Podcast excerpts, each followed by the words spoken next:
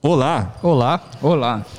Bom, a gente está começando mais um Stonks Podcast, o podcast que é gravado pelos alunos, né, em parceria com a Toledo Prudente Instituição de Ensino, tá? É, o pessoal vai estar se apresentando aqui, mas hoje, graças a Deus, a gente está gravando nosso sexto episódio. A gente teve uma demanda do pessoal perguntando por finanças pessoais, então a gente está fazendo finanças pessoais parte 2, tá? A gente gravou como segundo episódio o Finanças Pessoais. A gente falou de algumas coisas, só que o pessoal gostou bastante do episódio, falou assim: eu acho que poderia voltar. Então a gente está gravando Finanças uhum. Pessoais parte 2, mas antes disso a gente vai apresentar quem está aqui com a gente.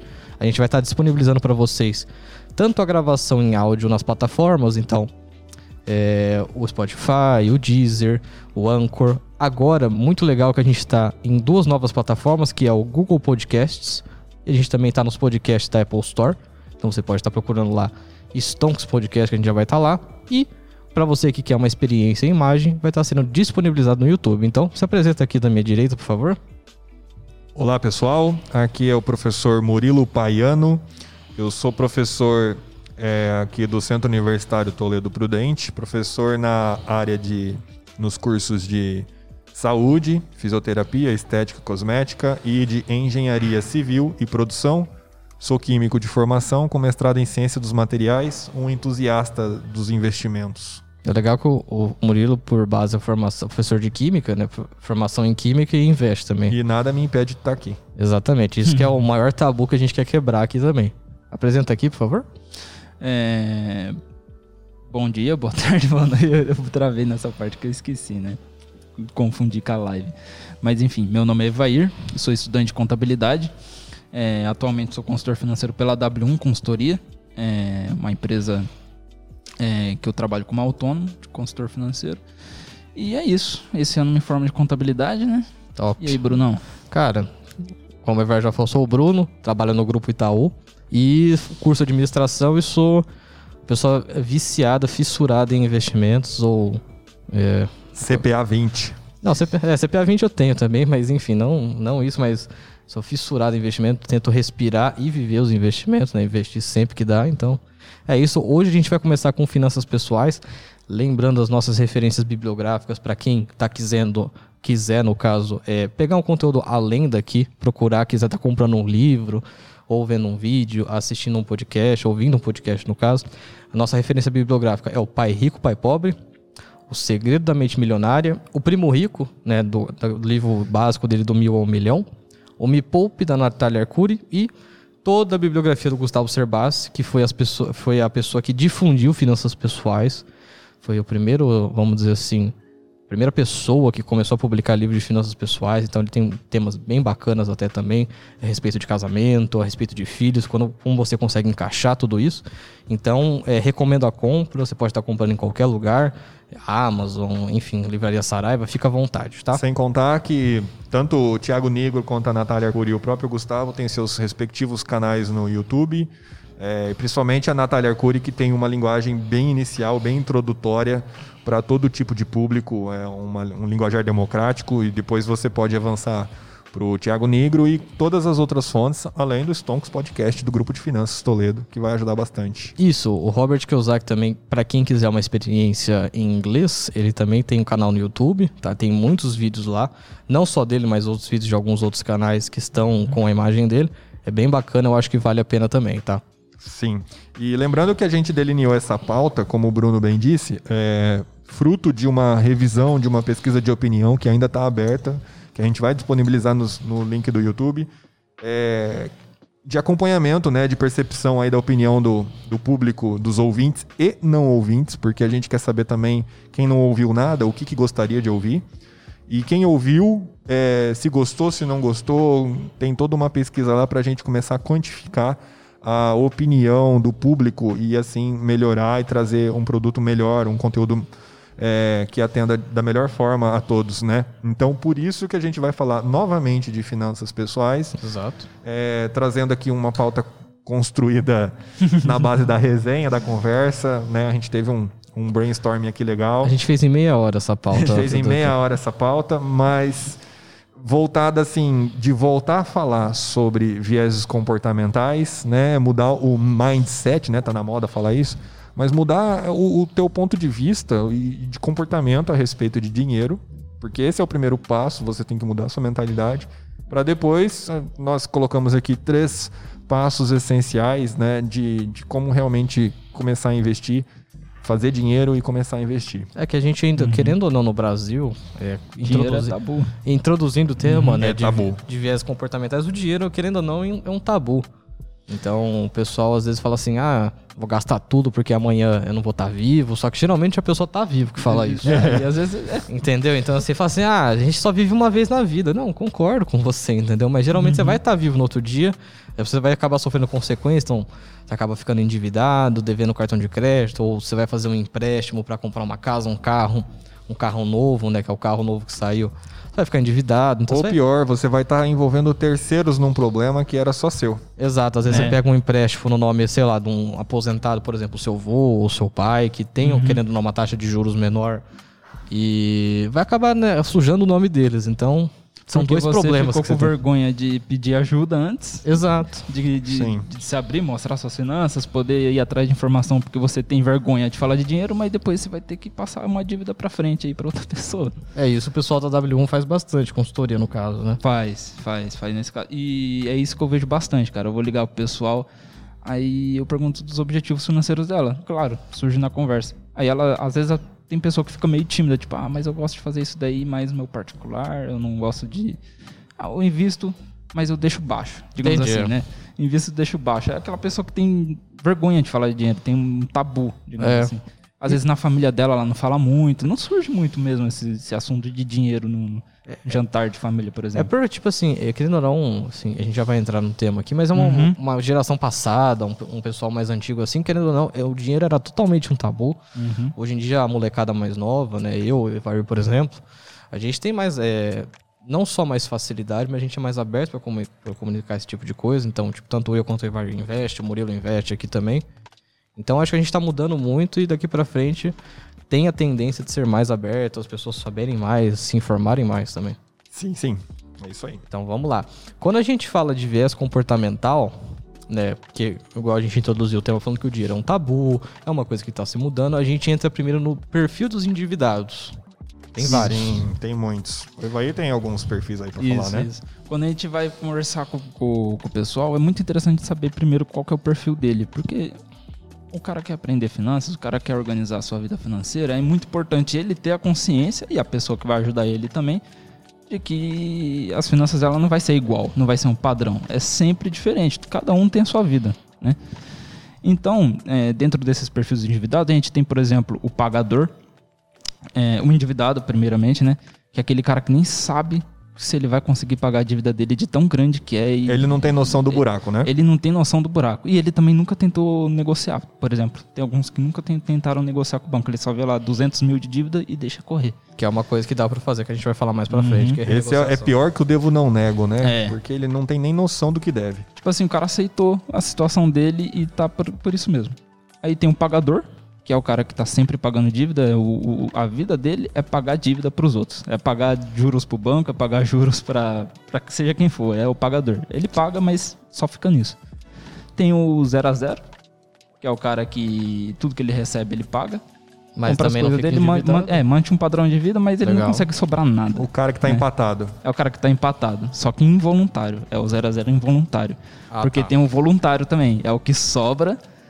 Aí ele fala: ah, sobrou dinheiro, eu vou gastar mesmo. Ah, entendi. Eu vou pegar esse dinheiro aqui, eu vou sair, eu vou. Ah, trabalhei o mês inteiro, eu vou, vou, Ele- vou gastar mesmo. É Ele o tem a 0 0 capacidade de investir, só que ele fala assim, não, Sim. vou gastar com alguma outra Isso. coisa. Ele não tá errado. É, não, né? não tá errado. Mas ele Ah. tá perdendo uma oportunidade de prosperar. A organização dele tá um pouco... é, precisa mudar, no caso. É, o viés comportamental. Ah, mas então eu não tenho direito de curtir com o dinheiro Ca- que sobra. calma, Não, a gente vai falar conversar disso. sobre isso. O 0 a 0 voluntário é, é o caso típico de se mudasse o mindset do cara já ia mudar muita coisa. É, é- Já, é que porque- parece meio clichê por causa do bagulho de coach, essas coisas assim, mas é que o cara ele realmente pode poupar já. Ele não precisa é, reestruturar totalmente o fluxo de caixa. Claro que dá para sobrar mais, se Dá, reestruturar. claro.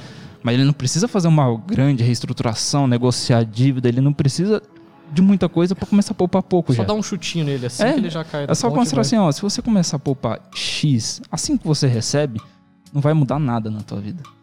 E você Exato. ainda vai poder se reorganizar e lá na frente fazer uma coisa legal que você quer fazer. E você ainda mais, mais importante, vai poder curtir a sua vida. Exatamente. Você vai estar trilhando o caminho para você conseguir sua casa, seu carro, aquilo que você quer, casar, é, viajar, mas você não vai deixar de sair, você não vai deixar Não, de. não pode. A gente vai falar isso mais pra frente, mas assim, tem que curtir sua vida. Então, vamos retomar aqui, vai para o público, vamos trazer um momento de reflexão. Todo mundo é, abaixa a cabeça, fecha os olhos, põe a mão no coração. E pensa comigo agora que tipo de endividado, de que, que tipo de perfil você é, porque às vezes não é endividado, né? Retomando, o primeiro, Primeiro é o, individ... é, o total, endividado, né? o Total. endividado total. Esse, ele tá no vermelho Há muito ele- tempo. Há muito tempo e ele não consegue, o buraco fica cada vez mais fundo, certo? Uhum. O outro, O pagador. É o cara que tá nessa dívida aí, tá na roda, mas ele tá que nem um hamster, né? Ele tá pagando, pagando, pagando, mas ele não sai da roda. Ele não sai tudo que daquela vem, roda. vai. É aquele que brinca que, ai, é, Só se vive uma vez na vida. Mal, mal vejo o salário pingar na conta, vai tudo. É. Né? A gente fala ainda- muito de juros compostos aqui. No lado bom, esse é o cara que tá na outra ponta. posso É falar cara- uma coisa? sim.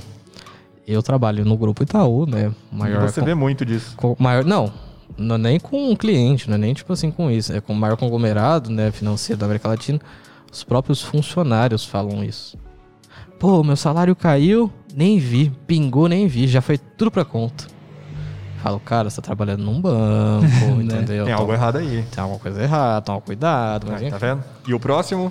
O próximo é o. O empatado. O empatado involuntário, né? Que é é, é aque- aquele negócio: paga um monte de boleto, um monte de boleto, paga a comida da casa, né? Os gastos fixos essenciais, A escola das a crianças escola das crianças. Quando e olha- Não sobra nada. virou o mês. E aí É. acontece o ciclo de novo. É. Exato. E depois o. O voluntário. É, geralmente, a maior parte do, do 0 a 0 voluntário é jovem. Porque Sim. eles, eles gastam Ele ainda não tem aquilo tantos essencial. passivos. Aham, Aí ele fala, ah, sobrou um dinheiro. Aí ele fica feliz porque sobrou, mas ele fica feliz porque ele vai poder gastar mais. Exato. Né? E aí você pergunta pra ele, tipo, se, se você pega, põe na ponta da caneta, você vê que sobra. Uhum. Mas- É, só, e às vezes sobra dependendo bastante até. É, Esse é o pior. Mas ele não. Não, acaba não. Enfim. Às vezes a pessoa tá em outro perfil e tá sobrando dinheiro no fluxo de caixa dela, mas ela não sabe pra onde vai justamente por falta de organização. Ela fala, mas onde que tá esses mil reais aqui? Ou às vezes Ela também fala, "Não nem sei." sabe onde colocar esse É. dinheiro. Que Tem, é justamente o link necessário que você deu Uhum. pro próximo ponto dessa pauta de viés comportamental. Não. Não, tenha medo do seu extrato. do seu extrato Porque bancário. depois desses estágios, qual é o estágio que tem? O poupador, o investidor, porque não, é, você tem que pou- poupar dinheiro, é simplesmente você poupar ele de você gastar. Você deixa na- separar ele. Mais prático, você deixa o dinheiro na poupança, tá? E a gente vai falar também depois de novo, porque a poupança não é um investimento, mas é um estágio para você começar a investir. É, colocar nela é melhor do que não colocar. Exato. Depois do poupador a gente tem um investidor, mas muita a galera pensa em investidor como? Pensa no, no Um cara tipo- engravatado. Investidor rico. profissional. É, pensa como se fosse um tio Patinhas, o cara nadando no dinheiro. O investimento serve para você atingir um objetivo, é um caminho um investimento. E é, e é legal, você falou disso, porque assim, eu tô de short, chinelo e o Murilo tá de short e alpargatas aqui, então tipo, e a gente é investidor, nós três somos investidores É, aqui. Alpargatas porque é do grupo Itaúsa e eu confio muito no produto. Pode ser também, né? Tô brincando. Mas essa questão do medo do extrato, galera, é principalmente para os primeiros perfis, né? Os perfis mais é, problemáticos, porque você tem que parar de ter medo de encarar o que está acontecendo lá dentro do seu banco. É, isso é verdade. Porque o, o sistema por trás de um banco ele é extremamente mais inteligente que você Muito a, mais a respeito de saber fazer dinheiro. dinheiro e às vezes é o seu dinheiro. Então você tem que olhar se você está com a anuidade que você pediu para zerar, se ela zerou de fato. Você tem que olhar se você está no negativo, se você vai pagar Cheque IOF, especial. cheque especial. Você tem que olhar eh, se a data de tal dinheiro que, que, que se comprometeram a depositar para você, se o Pix que o teu amigo pagou do, do bar de ontem chegou, se deu problema. Você tem que acompanhar o que acontece. Você não precisa ficar logando no aplicativo do seu banco toda hora. 5 em 5 minutos. Mas pelo menos todo dia é, é o mínimo, né? Para você Uhum. acompanhar, para você ter noção do que está acontecendo e principalmente para aquele que é endividado. É, também, assim, a taxa do a manutenção do cartão de crédito, da conta, da conta também. Então, assim, é interessante porque a gente vai falar mais pra frente, mas hoje em dia você tem banco que, tipo, já te zera tudo. Porra, aquele, que- aquele TED que você faz, hoje em dia, tipo assim, tem gente que, querendo ou não, ainda faz TED. Não Ah, sei porquê. Uhum. É, que nem esse, por exemplo, minha avó. Minha avó é um pouco mais idosa, ela não, não foi no banco, ela não quer, assim, eu não quero fazer o Pix. Tá bom, vó. Mas ela, ela também não paga o TED. Mas tem gente que faz TED. Tipo assim, você Ancap. tem a oportunidade de zerar o TED em banco digital e você pode fazer o Pix. Então, assim, você tem outras alternativas que a E gente... outra, quantos, né? Você que vai ouvir, já, a gente já falou isso no episódio 2. Se você tá pagando mensalidade para banco e anuidade de cartão, Uhum. Estão tão rindo da sua cara. você é o porque melhor cliente existem- pro banco. Existem Porque, opções tipo assim, o banco não tem gratuitas. nada a perder. Ele vai lá, coloca taxa, se o cara não reclamar, vai ficar. É, o E Se o banco- cara acontece reclamar, é ele isso. consegue tirar. é. E não é nem o cara que, re- que não reclama, ele nem sabe. O problema é esse, tem gente que nem sequer sabe quanto Já tá vi pagando muito, de já taxa. vi muito caso assim. E Justamente quando pro cara sabe e não de olhar. reclama, e quando sabe É, e não o- reclama, ainda, ainda tá errado. Não, quando Uhum. sabe e não reclama, pro banco é ótimo, porque tá te cobrando, você não tá reclamando, pro banco você é o melhor cliente. Você tá alavancando muito, entendeu? Se ele pegar é, bastante gente assim, é isso que o banco quer. O banco trabalha com seu dinheiro, entendeu? E aí vão responder pra gente, ah, mas é só 9,50 por, por mês, não tem, ah, é, a taxinha é pequena. Ou é, 4 4,99. 4,99 e tal. Você tem que saber que, que isso não deixa de ser dinheiro. E é aquela, uma vez me falaram isso, tá, então abre a tua carteira aí, pega cincão e rasga na minha frente. Tem coragem? Ninguém tem, né? Ninguém não tem. tem. coragem. Você tem coragem de rasgar dois reais? Nove E jogar nove- uma moeda de um real no, no, no bueiro? Não. 9,99 é a Amazon que o cara paga. É, Mano, se você achar uma moeda de 50 Disney. centavos. Já fico, entendeu? já fico feliz com a moeda de Quem 50 nunca achou uma moedinha no chão e ficou mega feliz? Nossa. né? Na enxurrada, em algum lugar. É dinheiro, não de 50 adianta. centavos, pô. Nossa, for de 25 centavos, já tô lucrando já, filho. Ah, isso daí a gente pode pensar é, pela terceirização da culpa que a gente coloca vezes, É. nas outras pessoas, que é, é, é, querendo ou não, uma mudança de mindset que as pessoas têm que ter para começar a, me- a melhorar o jeito que elas lidam com as próprias finanças, né? A questão do banco é uma.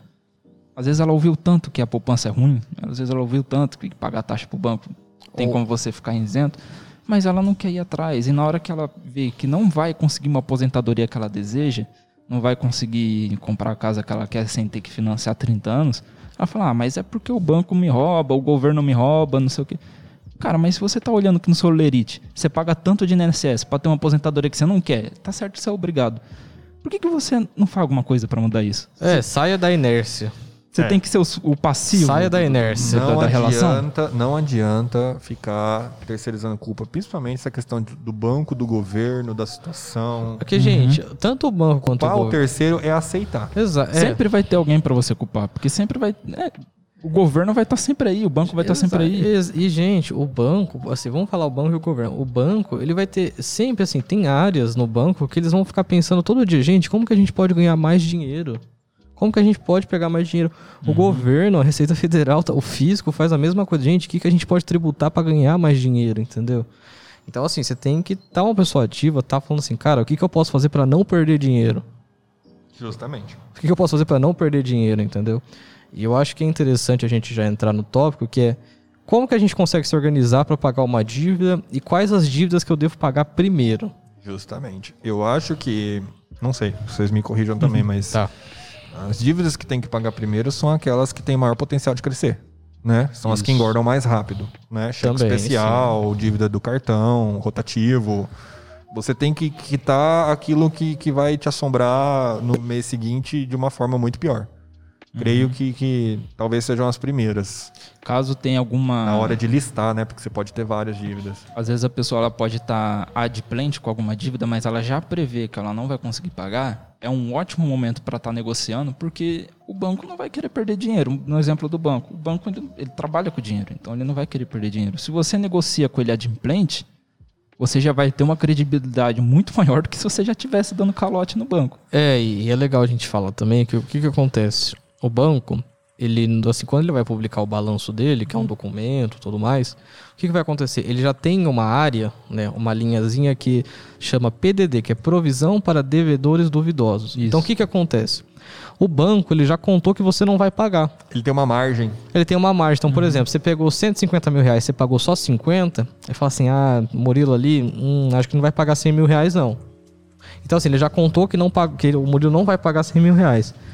Vamos imaginar que você consegue renegociar um exemplo, assim, hipotético, tá? Você vai pagar 20 mil reais. Pro banco já é ótimo. Porque ele já não ia receber aquele dinheiro, ele tá ganhando 20 mil reais ainda. Então, Então já tá contabilizado lá no, no- no protocolo que eles fizeram, já tá no balanço lá. Você Exato. vai pagar. Balanço. O que você entrar é a mais. Exato. Porque Então ele vai estar disposto a negociar com você. É, ele tá disposto. Assim, o que ele receber, pra ele tá ótimo, entendeu? Porque o banco vai conseguir trabalhar com esse dinheiro. Sim, e não sei, eu acho que também a questão da as dívidas, como organizar para pagar as dívidas e quais pagar primeiro, eu acho que também entra quais evitar que, que se tornem dívidas. Né? Cheque especial. Não, mais do que isso, eu, é, gastos essenciais. Né? Você não pode dever para energia a ponto de ter a conta da sua luz da sua família cortada. É você não verdade. pode dever água. Você não deve comprar Internet. alimento no crédito. Acredito que não deva. Não sei, é minha opinião. Ah, se Eu- você for pagar no isso. próximo mês, tá ok. Isso, mas para quem tem habilidade de É. lidar com aquela questão de rodar o crédito corretamente. Porque Uhum. é uma vez eu, eu escutei isso, não lembro quem me falou, mas e principalmente quando a gente se direciona para cidades pequenas, onde o, o tal do fiado ainda existe muito forte, existe, tá? né? Oh, eu sei. Eu, minha família inteira é cidade pequena, a gente sabe como que isso é forte lá. É, você pega e vai ao mercado para comprar comida que você vai comer naquele mês. e isso vai, Predata. vai ser pago depois. Né? É, é como se você tivesse numa aposta de ah, se eu morrer eu não vou pagar e eu já comi. Sei lá. É, Eu- eu não- tipo- tipo entendeu? Não, a e- única vantagem que você vai tirar da, da, da situação seria essa. É, Porque no outro mês você vai precisar comer também, só que você vai ter que pagar do mês passado. não, Não, faz isso- sentido. Ó, por Não exemplo, faz. É muito comum isso, até o mercado Nagai fazia muito Hum. aqui, tá? A gente tá tentando pegar exemplos práticos aqui pra ficar mais assim. Contextualizado. Pra contextualizar, por exemplo, o mercado Nagai fazia muito. Meu pai fazia muito isso, mas aí meu pai falou assim: cara, depois você vai ver se tem 10 cheques predatados lá. Nossa, o tal do cheque. Cheque predatado, por exemplo, você comprou hoje, que hoje é dia 5 do 6, você vai predatar o cheque pra dia 5 do 7. Entendeu? Então, tipo, você vai esperar um mês pra pagar o que você tá comendo hoje, gente. Uma Não coisa- faz Uma coisa de sentido. noção, assim. Não entendeu? faz sentido. É, além de você priorizar é, esses gastos essenciais para você não ficar endividado é, com essa com relação a isso, é uma prioridade que você tem que ter. é, tem que pensar na outra ponta também, né? Certo. Da pessoa ficar devendo para você. Exato. Sair emprestando dinheiro para amigo é comprovado cientificamente que destrói amizades e as finanças pessoais Não, da pessoa. amizades Família também. E família também. Amizades Por isso que parte. dentro dessa conta, quando você conseguir ajeitar aquela sua dívida gigante, que tem aquele juro gigante, se você deve para algum amigo seu, se você deve para algum parente, Pague-o. coloca ele na, na sua fila, já como um toda essa Honre. prioridade. Honre Pague-o, ou, ou se ele te deve, Uhum. cobre-o, por favor. Não tenha, não tenha, Questão- ver, não, Questão tenha, de honra. não tenha vergonha de cobrar também, porque é um dinheiro seu. É, Então, acabou. Tem, tem aquele cara que você já sabe que não vai mais pagar. Então Então- você já, ó, aprendi aqui, não vou emprestar de novo. Exato. E é legal também a gente falar de dívida. Uhum. é, além das dívidas com potencial de crescimento muito forte, como por exemplo um cheque especial, que tem uma dívida de tipo assim, uma taxa Quantos de por cento tá um cheque especial? mínimo 8%. Aí, tá vendo? Então, assim, ou um cartão de crédito que é uma dívida de 15%, tenta pagar essas primeiras, mas se você não tiver umas dívidas dessa, tenta pagar as que tem menor juros. Hum. Porque os juros é menor, você tem mais capacidade de pagar. Ou também, por exemplo, Que tá rápido. que tá rápido. Ou, por exemplo, renegociação. É o que a gente falou aqui, tenta renegociar, porque o banco ele já não espera que você vai pagar. Se você pagar um pouco pra ele, ele já vai ficar feliz. E você vai ter um mais relacionamento com o banco se você precisar pegar um crédito, um empréstimo, ou fazer alguma coisa, vai ser mais fácil pra você. Isso se ele já não tiver vendido sua dívida, né? É, não, geralmente Tá- eles vendem. é, é. já tá vendido. Sem contar que você não pode também achar que a gente tá ensinando uma fórmula sacana de. de Quebrar o banco. De quebrar o banco, de fazer assim, ah, já que o banco perdoa, então eu vou me manter endividado, vou fazer um empréstimo lá, vou negar e vou deixar a bomba explodir, depois eu renegocio e pago muito menos. Você pode estar fazendo Mas, isso. é, mas você vai estar você vai tá quebrando todo esse viés comportamental de prosperar, porque você não vai Exato. prosperar assim de jeito nenhum. Não, e além que assim, você vai estar dando dor de cabeça pra você, muito provavelmente pra sua família também. No longo prazo, isso daí é um É, desastre. é um desgaste. E assim, se você for precisar, você fala. Muitas das vezes você pode acabar não precisando. Graças a Deus que você acabe não precisando de um banco, assim. Mas se você precisar de um terceiro para financiar um projeto, uma casa, um carro, o banco vai falar: não vou te emprestar, porque você não pagou o que você estava devendo no outro, para que, que eu vou te emprestar? É, Você não vai ter nome. Exato. Justamente. Então tá, a gente falou de qual ajuda a gente paga primeiro. Então a gente tem que agora avaliar os gastos essenciais e não essenciais. Sim, Só que lembrando que essencial para mim não é essencial para você. sim. Isso é uma coisa muito individual, muito conotativa, né? Vai depender da percepção de cada um. Às vezes a pessoa toma um remédio lá que pra ela. É essencial. É um Claro. remédio que se você não tomar, você morre. A gente sabe que tem coisas que são essenciais para todos, Aham. né? Aluguel, mora- é, moradia, alimentação, Internet. internet, saúde, comunicação e tudo mais. Então isso é essencial pra todo mundo, mas Sim. aí a gente entra naquele naquela parte, tipo assim, pô, um gasto no final de semana é essencial pra você? Talvez, talvez não. Talvez você consiga às vezes ficar na sua casa, então tenta, tipo assim, pega todos os seus gastos durante uma semana toda, vai anotando tudo. Vai Uhum. anotando tudo e fala assim, ó, isso aqui são todos os meus gastos. Você consegue elencar o que, que é essencial. Uhum. E eu acho que é o mais importante pra todo mundo aqui é o seguinte. Gente, a gente tá fazendo esse planejamento, mas não é pra você tirar o seu conforto, o seu estilo de, alguma. vida, o seu padrão de vida, o seu momento de lazer. Lazer é importantíssimo para ter uma saúde de vida. Hoje na pandemia a gente consegue ver isso tranquilo, porque o cara percebeu que pra ele sair sexta-feira pelo menos uma vez no mês era essencial. O cara tá ficando triste. Essencial. O cara- é, então, isso Sim, daí sim. a gente- você não vai precisar cortar. Não, não é pra cortar. É, só você organizar E, ó, suas E vidas. eu vou dar um exemplo Uhum. de, às vezes, o que não é essencial, é, pode parecer não essencial e de fato é para uma realidade. É, se a gente pega e fala assim, ah, fulano lá tá, tá gastando com, com Netflix e depois reclama que não tem dinheiro. Custava cortar? Tá. Vamos supor que esse, esse fulano, ele tem na família uma Irmãzinha. uma irmã com depressão. E, e- e uma das coisas que faz ela dar uma, uma acalmada nos nervos é assistir um seriado, um desenho animado, seja lá o que for. Ou ter uma irmãzinha pequena mesmo né? também. Ou então isso. ele que tá pagando, mas na verdade ele tá dividindo a assinatura com mais um monte de gente e você nem sabe. Que daí entra naquela velha história de não julgue a vida alheia, você não sabe a verdade dos outros. Eu sempre escuto isso. Isso é bíblico, tá, gente? É, e isso é, é, é- é fato, né? Cada um cuida do seu. Agora, se você coloca na ponta do lápis, né? Tudo que vem da sua família, ou só você, sei lá. Tudo que entra, né? Fazer o seu balanço ali. E ver quanto que tá saindo. E aí você vai encaixar em um dos perfis que o Evair falou. Se você. Vamos pegar o do mínimo ali, que é o 0 a 0 o empatado, né? Você consegue cortar algumas Ah, eu coisas... não consigo fazer sobrar nada. E aí existem duas formas, sempre em qualquer empresa, em qualquer matemática. Ou você aumenta o que entra, ou você diminui o que sai. Pra ter saldo, é assim. Tem Correto? hora que não dá mais pra Correto. diminuir o que sai. Aí você tem que tentar aumentar o que entra. Exato. Ou esse aumentar o que entra, às vezes ele vai demorar muito, né? Não significa que é pra você pegar e começar a fazer bolo e vender na rua, Não. né? Às vezes significa, mas às vezes significa você começar a entender se estão reconhecendo Você de forma empresa. meritocrática no- na sua empresa, se o teu salário condiz com a sua formação, se você está no emprego certo. Então, às vezes, isso é, é um, é um ponto de partida para uma reflexão muito profunda da sua atual situação. Exato. Se você né? tá numa empresa que te dá espaço pra crescer, caso você invista em você mesmo, faça um curso É, diferente. às vezes Não, eu tô numa empresa que eu gosto e tá pagando bem, mas apesar disso eu tô com um gasto muito alto, porque eu tô com alguns problemas, família, não sei o que lá, tal. Ah, Então, Beleza, mas às vezes. Tá, e você.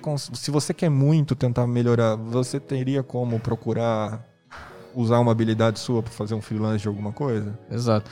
E lembrando que assim, se você tem uma empresa meritocrática e você sabe que ela, que ela não é meritocrática, no caso você sabe disso, você continua, a culpa é exclusivamente sua. Exatamente. Não é dela? Porque você, porque a empresa já deixou claro que não quer que você cresça. Ela não tá obrigando você a ficar É. lá também. Ela não tá Sim. obrigando. Justamente. Entendeu? Então, enfim. E dentro ainda, deixa eu só. É, dessa parte do não essencial, é aquela questão do. Eu falo muito isso pra mim quando às vezes eu vou fazer um gasto muito alto em algo. Será que E- vale a pena? Será que vale a pena? E aí entra muito naquela, né, tipo, minha mãe pega e fala, filho, você não tá. Ah, isso aí, será que você deveria? Será que você precisa, né, gastar com tal coisa? Ah, quero, vou trocar de celular, vou não sei o que lá. Ah, preciso comprar, quero muito comprar tal coisa.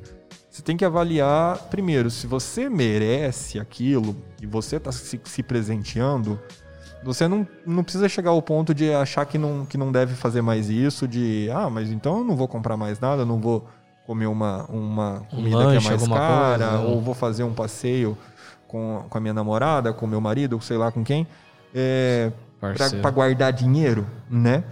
Então, significa. Eu tô quase me perdendo, mas calma. Não, segurar. vai, continua. É, você tem que avaliar porque às vezes o merecimento, né, a recompensa de, de você comprar algo que mesmo que possa custar caro, para sua realidade ali vai valer a pena, né?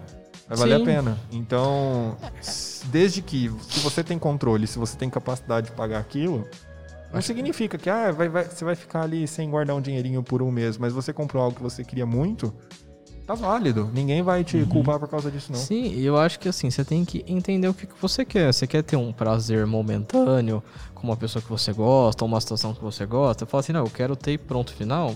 Ok, a escolha é sua. Mas se você falar assim, não, eu consigo, isso aqui é só um prazer mesmo, isso aqui é tranquilo, isso aqui eu consigo me abdicar e consigo juntar dinheiro pra é, investir ou qualquer outra coisa do tipo, comprar um curso, comprar um livro. Ok, são escolhas, entendeu? Tem que escolher o que é melhor pra É. você. Por exemplo, se o cara ele tiver consciência do que vai custar ele fazer isso e mesmo assim ele quiser, é tranquilo ele fazer. Porque É, ele sabe dele, o planejamento entendeu? dele, ele sabe o que, que vai afetar. Exato. Mas, por exemplo, o Murilo falou: Ah, eu quero muito comprar. Um Quero muito celular. comprar uma guitarra. É, uma Um guitarra. exemplo. uma guitarra esse mês. Ele vai saber qual que vai ser o, o, o que vai afetar no planejamento dele, nas finanças dele. Beleza.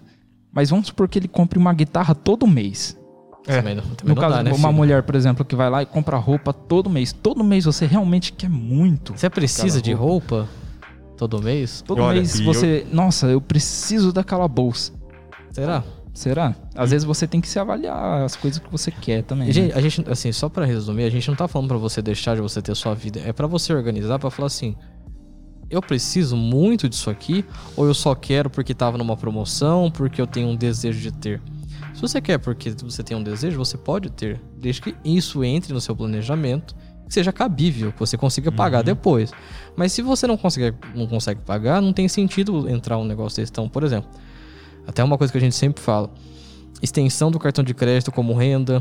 Então, assim, você ganha 3 mil, tem 2 mil de limite, gente, o cartão de crédito não é. Você não ganha 5 mil por mês, você ganha 3 mil. Ou, por exemplo, você ganha 3 mil por mês e gasta 5 mil por mês e gasta 4,500, você não tem capacidade de pagar isso. Então, assim, até uma coisa que a gente vai entrar aqui que é o padrão de vida de acordo com o salário. Sim, e an- é, antes de, de- de passar para essa parte do padrão de vida, eu até recebi uma mensagem aqui do- do- da Eliara, uma amiga minha, porque eu estava perguntando para umas pessoas mais próximas de algumas ideias de finança pessoal, Certo? e ela respondeu agora encaixando muito bem sobre isso, que ela colocou aqui dicas de como não gastar por impulso, Hum, como saber se algo é caro ou barato. Mas o algo caro ou barato a gente pode ver depois, só que esse gasto por impulso é uma coisa muito, muito real, porque já é uma questão até de comportamento psicológico. Eu já conheci pessoas que, por, por nervosismo, é, acalmavam as suas tensões fazendo compras. sim, Fazendo normal. compras, tipo, compra online e depois você vê que você tem lá um monte de coisa desnecessária que você comprou porque você queria satisfazer, às vezes, uma ansiedade. E tá ok. Então, você tem que tá ok e dá, dá- calma. É, tá ok, assim, tá ok se cabe dentro do que você consegue. Igual a gente falou, tudo tá ok você fazer desde que cabe no seu planejamento. Sim, só que tem que tomar cuidado porque às vezes você que geralmente vai... não cabe. Geralmente não cabe e às vezes você vai usar isso como desculpa para manter um vício que você nem Isso, sabe que é um vício. Isso. Porque, por exemplo, a pessoa ela tá ansiosa, ela vai lá, compra, quando ela compra, passa. É, talvez seja Gera bom um pra, gatilho pra ela. Para responder essa questão do impulso, lembrar do QP2A, né? Uhum. Que o QP2A é uma uma uma O método do Thiago Negro, é ele- um método aí mnemônico, né, para você decorar Uhum. de que P2, que é, são dois P's, né? quero, posso, Preciso, Preciso. e agora. e agora? é. Então, assim, gastar por impulso, aplica isso para você. Se pergunta, quero, tá? Eu posso, que é uma das mais fortes, né? Eu Eu, preciso. preciso de fato daquilo. Mas eu preciso agora ou eu posso esperar um ano? Isso, eu preciso agora ou eu posso esperar a Black Friday? Eu preciso agora ou eu posso esperar juntar um pouco e pagar à vista com desconto? Né? Às vezes você consegue aguardar também e você vai comprar de fato. E Isso talvez vai educar o seu impulso. Exato. É, essa colocação que você falou do vício é interessante porque eu lembrei de uma vez uma pesquisa, não sei se fui eu que li ou se falaram pra mim, né? Que falava sobre o pessoal que tem vício em tabagismo, fumar cigarro. Ah, tá. Você acha que o alívio dele vem na primeira tragada ou assim que ele pega e tira o cigarro do. A partir que ele pega. Porque ele é o hábito dele, faz, É. dele saber É o que ele vai fumar, é o movimento que ele tá fazendo que ele vai fumar que alivia ele. Às vezes a pessoa que tá comprando, ela não, não fica satisfeita quando ela tá com a roupa mesmo usando no seu dia a dia ou quando ela passa o cartão. É só ela tá satisfeita hábito, né? só dela tá na loja provando tudo e sabendo que ela vai levar e, Exato. não importa como. Então isso daí pode ser uma maneira dela analisar se ela precisa de ajuda também, porque às vezes é roupa, mas às vezes pode ser comida. Às vezes pode ser um, às vezes a pessoa pode só precisar de um tratamento psicólogo, de psicólogo. Justamente, às vezes uma terapia. né? É, A É. pessoa tem que ter é, um. Ela tem que medo se de permitir- terapia. Ela tem que se permitir ser autorreflexiva. É, e isso entra Uhum. muito que assim, não ter preguiça de querer aprender. É. Justamente. que não ter preguiça de querer aprender, porque assim, você aprendendo, você pedindo ajuda, sendo humilde, né? É, Uhum. e, gente, humildade não é você falar que você é inferior aos outros, você aceitar que você é inferior. Não, humildade é você falar assim, eu não sei, você me ajuda? Isso. Eu não Uhum. consigo, eu tenho dificuldade. Você pode me ajudar? eu Você- quero aprender. Às vezes você tem um, um primo, um, um namorado, você tem um amigo que entende um pouquinho disso, que seja um pouco organizado com tal coisa, que pode te dar uma luz. É, às vezes os seus pais, que não têm noção do que você está passando. Exato. né? Às vezes você, você pode. Essa questão da preguiça, né? Tá me lembrando muita coisa que entra na resposta que eu precisava dar para nossa amiga Eliara, e isso vai para vários Obrigado, outros Eliara. amigos aí. É, de como saber se algo tá caro ou tá barato. Primeira coisa para evitar de comprar alguma coisa cara é não ter preguiça de pesquisar. Poxa Exato. vida, Uhum. quanta gente aí compra no primeiro lugar que vê, não, não, não tem a, a pachorra, como diria antigamente, a vergonha na cara de meter um busca-pé, né? Um Uhum. jacoteio da vida Zoom. um zoom, olhar um site de pesquisa. é, o próprio Google Shopping lá, você coloca um item lá, iPhone, e aí entra no Google Shopping, ele vai lá dar todas as lojas que estão vendendo. Às vezes algum lugar está com promoção, o uso de um cupom, uma oferta de madrugada. é, existem grupos no Telegram que ajudam a comprar o melhor notebook, o melhor não sei o que lá, num preço bom. Não ter vergonha de pedir desconto à vista. Não ter vergonha de pedir desconto à vista. Lembre que, da mesma forma, se você, se alguém aqui já vendeu alguma coisa na OLX ou no marketplace do, do Facebook, né? Sei lá, você tem é, uma bike para vender. E aí você sabe que ela tá usada, mas que ela tá conservada e vamos, vamos supor que ela valha de fato 800 reais. Você como vendedor, você já vai pedir mais. Porque você sabe que, que vai ter um choro, vai ter uma disputa de preço. Se você quer vender ela a 800 reais, você vai pedir milão ali pro cara baixar e cair nos 800 que realmente você queria. Então você tem que pensar que quem tá vendendo tá pensando assim. É, exatamente. né? Então se você, se você for do outro lado da, da, da linha, do fio, e for o comprador e ver essa bike de, de milão e não chorar, você vai pagar milão, só que o cara venderia por 800. Então você tem que você tem que dar uma chorada, uma, Uhum. uma brigada, é direito seu, isso não é vergonha. Ai, parece miserável, parece pão duro. Não, não, você só tá exercendo um direito ali que muitas vezes vai ser o justo. A hora que você pegar um desconto, você vai estar pagando por um preço mais justo do que ele, tá, do que ele valia, É, né? se isso Toda se loja tornar tem a um sua hábito, margem. você vai economizar muito no, no longo prazo, né? Sim, todo, todo gerente de loja tem cota margem para desconto, o vendedor tem. Se você dá uma Uhum. apertada lá, o vendedor fala, ah, eu não posso fazer nada. Ah, não, pergunta pro seu gerente. Chega lá, conversa e tal. Ele tem, eles têm a, a margem, porque você às vezes pega o desconto do outro que não pegou, né? Uhum. Dentro É, da. Exatamente, da porque planilha. como muita gente já, já adota essa posição, digamos assim, passiva, do É. cara Ah, não, simplesmente eu pago. aceitar, Quanto que tá? Beleza. eles vão ter uma margem ainda maior para poder negociar. Uma coisa que eu, que eu tinha como problema pessoal meu, há um tempo atrás, era eu querer sempre achar o melhor custo-benefício. Só que às vezes eu olhava, vamos supor, com o mercado que tá mais barato, tá com muita promoção, ele fica 6 quilômetros da minha casa. Só o custo de eu ter que me, me deslocar Deslocar. até lá, ter que fazer a compra, voltar, e, sendo que tem um mercadinho que é um pouquinho mais caro, só que tá do meu lado, e eu vou economizar tempo e em troca de um pouco de dinheiro, às vezes é, vale Às vezes fazer essa vale conta. a pena né? também. Tipo assim, você não vai conseguir é, o melhor custo-benefício em tudo que você faz. Sim, a gente tem que olhar o custo-benefício, tem que olhar preço Uhum. e saber balancear quanto escolher cada um, né? Porque, por exemplo, é, às vezes, nem tudo do bom e do melhor lhe convém. Mas às vezes, comprar alguma coisa de boa qualidade que lhe custe mais caro, Uhum. quando a gente fala principalmente de tecnologia, de mobília, de carro, Uhum. significa que você vai evitar gastos desnecessários com aquilo, principalmente na área de manutenção. Então nem sempre adianta você optar pelo que é mais barato no mercado. Ah, não, eu vou comprar isso porque é o mais barato de todos. Comprar da China. É, eu vou comprar essa comida no iFood porque é a mais barata de todas. Tá, então você vai pagar barato e vai comer e vai comer porcaria, vai comer um negócio mal temperado, Às frio. vezes o barato sai caro. É Exato. ditado, Tipo assim, gente, lembra- deixando muito bem claro, não tem problema nenhum comprar da China. Mas se você entende que muitas das vezes é um produto descartável, é um produto que a qualidade dele foi feito para ser usado, utilizado até um período menor de tempo que você comprasse um original, eu acho que tudo bem. Mas se você comprar e falar assim, não, vou comprar pra durar para sempre, também não dá, né, amigão? Não.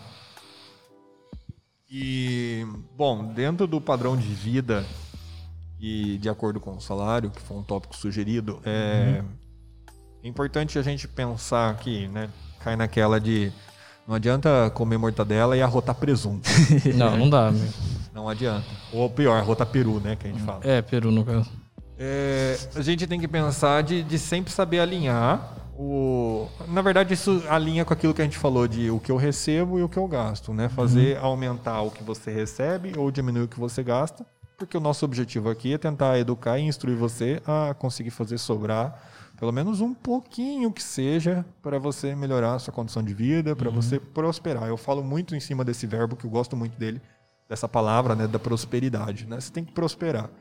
E É para muito isso, importante o cara ter em mente que ele não vai poder gastar mais do que ele ganha. Isso. É, parece muito básico, mas.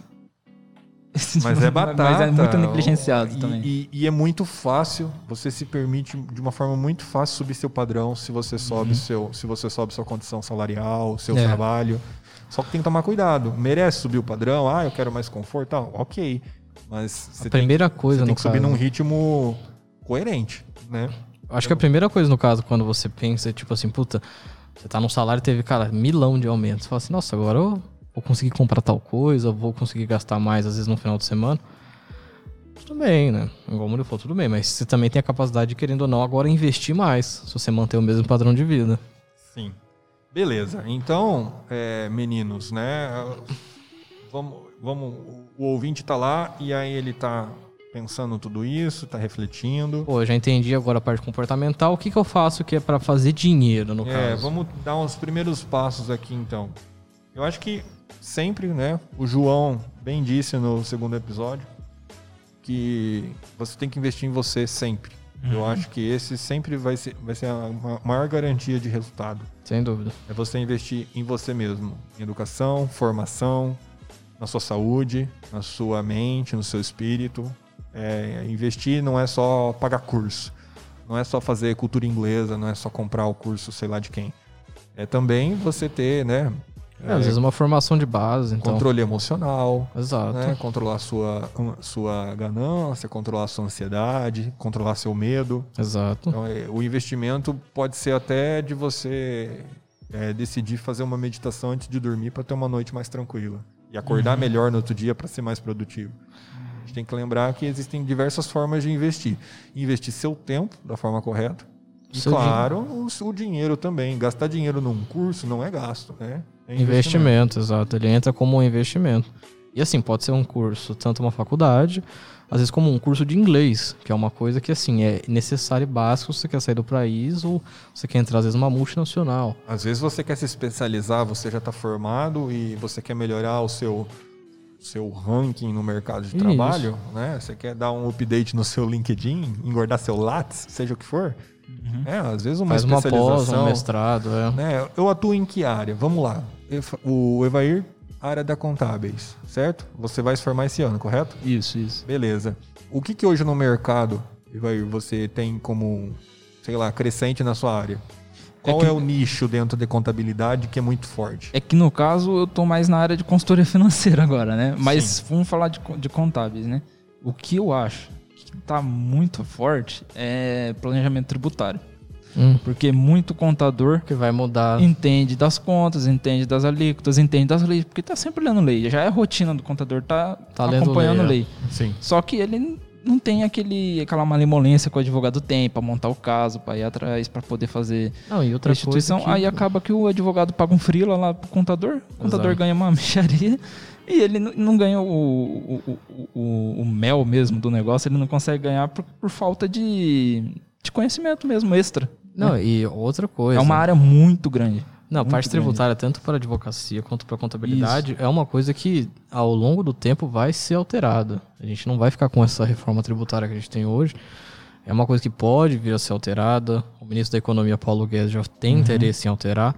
É, não sei se ele vai ser reelegido né, em 2022, mas caso sim, ele vai, vai ser alterado. E se vier outra pessoa também, pode dar continuidade nisso. Então, vai, muda até porque pagar tributo no Brasil é muito caro e muito difícil de você entender o que você está pagando. Então, Mas uma pessoa que, por exemplo, tá, faz contabilidade e tá assistindo a gente aqui, não quer seguir na área tributária, mas gosta de custos, cara, se você sabe Excel, por que, que você não chega naquele cara que vende açaí lá na esquina e falou, eu faço os custos daí da sua loja, eu vou ajudar você a poder se organizar aqui e eu vendo a planilha para você, o negócio, eu te acompanho. Faz isso- esse tipo de coisa, pode gerar uma renda extra e uma experiência para você entrar também no mercado de, de analista de custo. Que, cara, é um mercado muito bom também, analista Sim. de custo. Sempre vai precisar. Coisa, sempre precisa. É, e, a, e a pergunta que eu fiz, é, coincidentemente, entrou dentro de uma área que, que- que penetra na parte de finanças, né, da parte contábil, mas eu só quis tomar como exemplo, porque, Ah, né, é, tá, e o, o- o médico veterinário, né, e aí ele pega e olha, o que está saturado no mercado, eu vou competir com um monte de gente e não vou conseguir. Né, quantos que, sei lá, cuida de cachorro, cuida de cachorro, tá? Uhum. Aí o cara pega e olha e fala, nossa, mas o, o gato é um novo animal de estimação que está na moda. Muita gente tem gato. Vou começar a Poucos cuidar de médicos gato. veterinários têm especialidade, Em gato. Tem é costume, é acostumado a, a lidar com gato, a atender. Gato é totalmente diferente. Eu falo isso porque por você propriedade. tem porque gato. Eu tenho gato, minha namorada tem, minha namorada é médica veterinária. Eu já Então, tive se gato, eu é que especializar, é. se especializar num nicho, Uhum. é, pode ser promissor, porque você vai ser uma dos primeiros, um dos primeiros, né? Vai ser de uma nova turma que ainda vai saturar um dia. Né? É a tendência, Engenharia, o pessoal se especializar cada vez mais. É, a engenharia deu um boom de uns tempos pra cá que antigamente falava no Brasil, eu até lembro. Minha mãe falava, não, filho, vai virar engenheiro, o Brasil tá faltando. Aí depois de três anos, pronto. Tem um monte de É, engenheiro. na época de 2014 ali. Foi, foi aquela época mesmo. Não, mas- É. e mesmo assim, a gente está aqui com o curso de engenharia Uhum. e com egressos bem, bem empregados. Nós Sim. temos alunos aí em Minas Gerais, tem alunos é, em diversas Na construtoras, também. incorporadoras aqui de, de Prudente e fora de- do, do estado de São Paulo também. Mas por quê? Porque buscaram nichos que ainda tem, tem, tem. Exato. Por exemplo, é. se o cara se forma contador, tá lá com o CRC, mas ele só é contador, ele não sabe o que, que ele gosta. Ele tem que ir atrás do Ele que só é ele mais gosta. um. Dentro da área Só dele, mais é um, só é mais um. Porque diploma hoje tem muito diploma. Que nem você tava falando ali do médico veterinário. Uma coisa que eu pensei, porque hoje em dia tem bastante seguro, né, pra, pra pets, a gente trabalha com isso também, porque tem pessoal que gasta bastante com pet. Porra. E, e eu vou Você brincar com aqueles. Você sabe de que gasta bastante, né? Se vocês Ah, conhecem Pets aqueles 3 pug, também, né?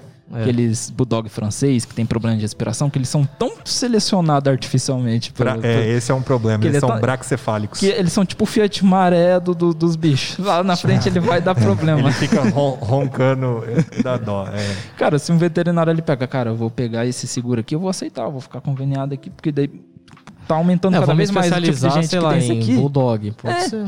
É, ele pega um nicho. Ele, Lembrando ele tem que, que, ser o, nichado. o Brasil é o terceiro maior mercado pet do mundo. Só perde para os Estados Unidos e para a China. O Exato. Pets patrocina nós aí. É, por favor.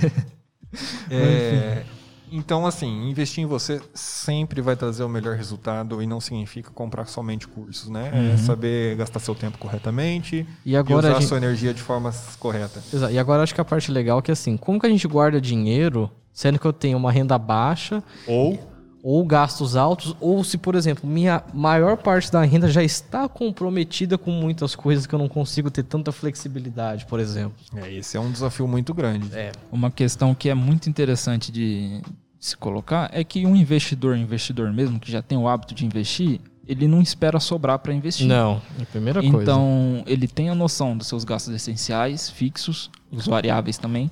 É. Ele sabe como que é o padrão de vida dele, então ele já sabe quanto que ele pode aportar no começo do mês para ele conseguir viver com o resto.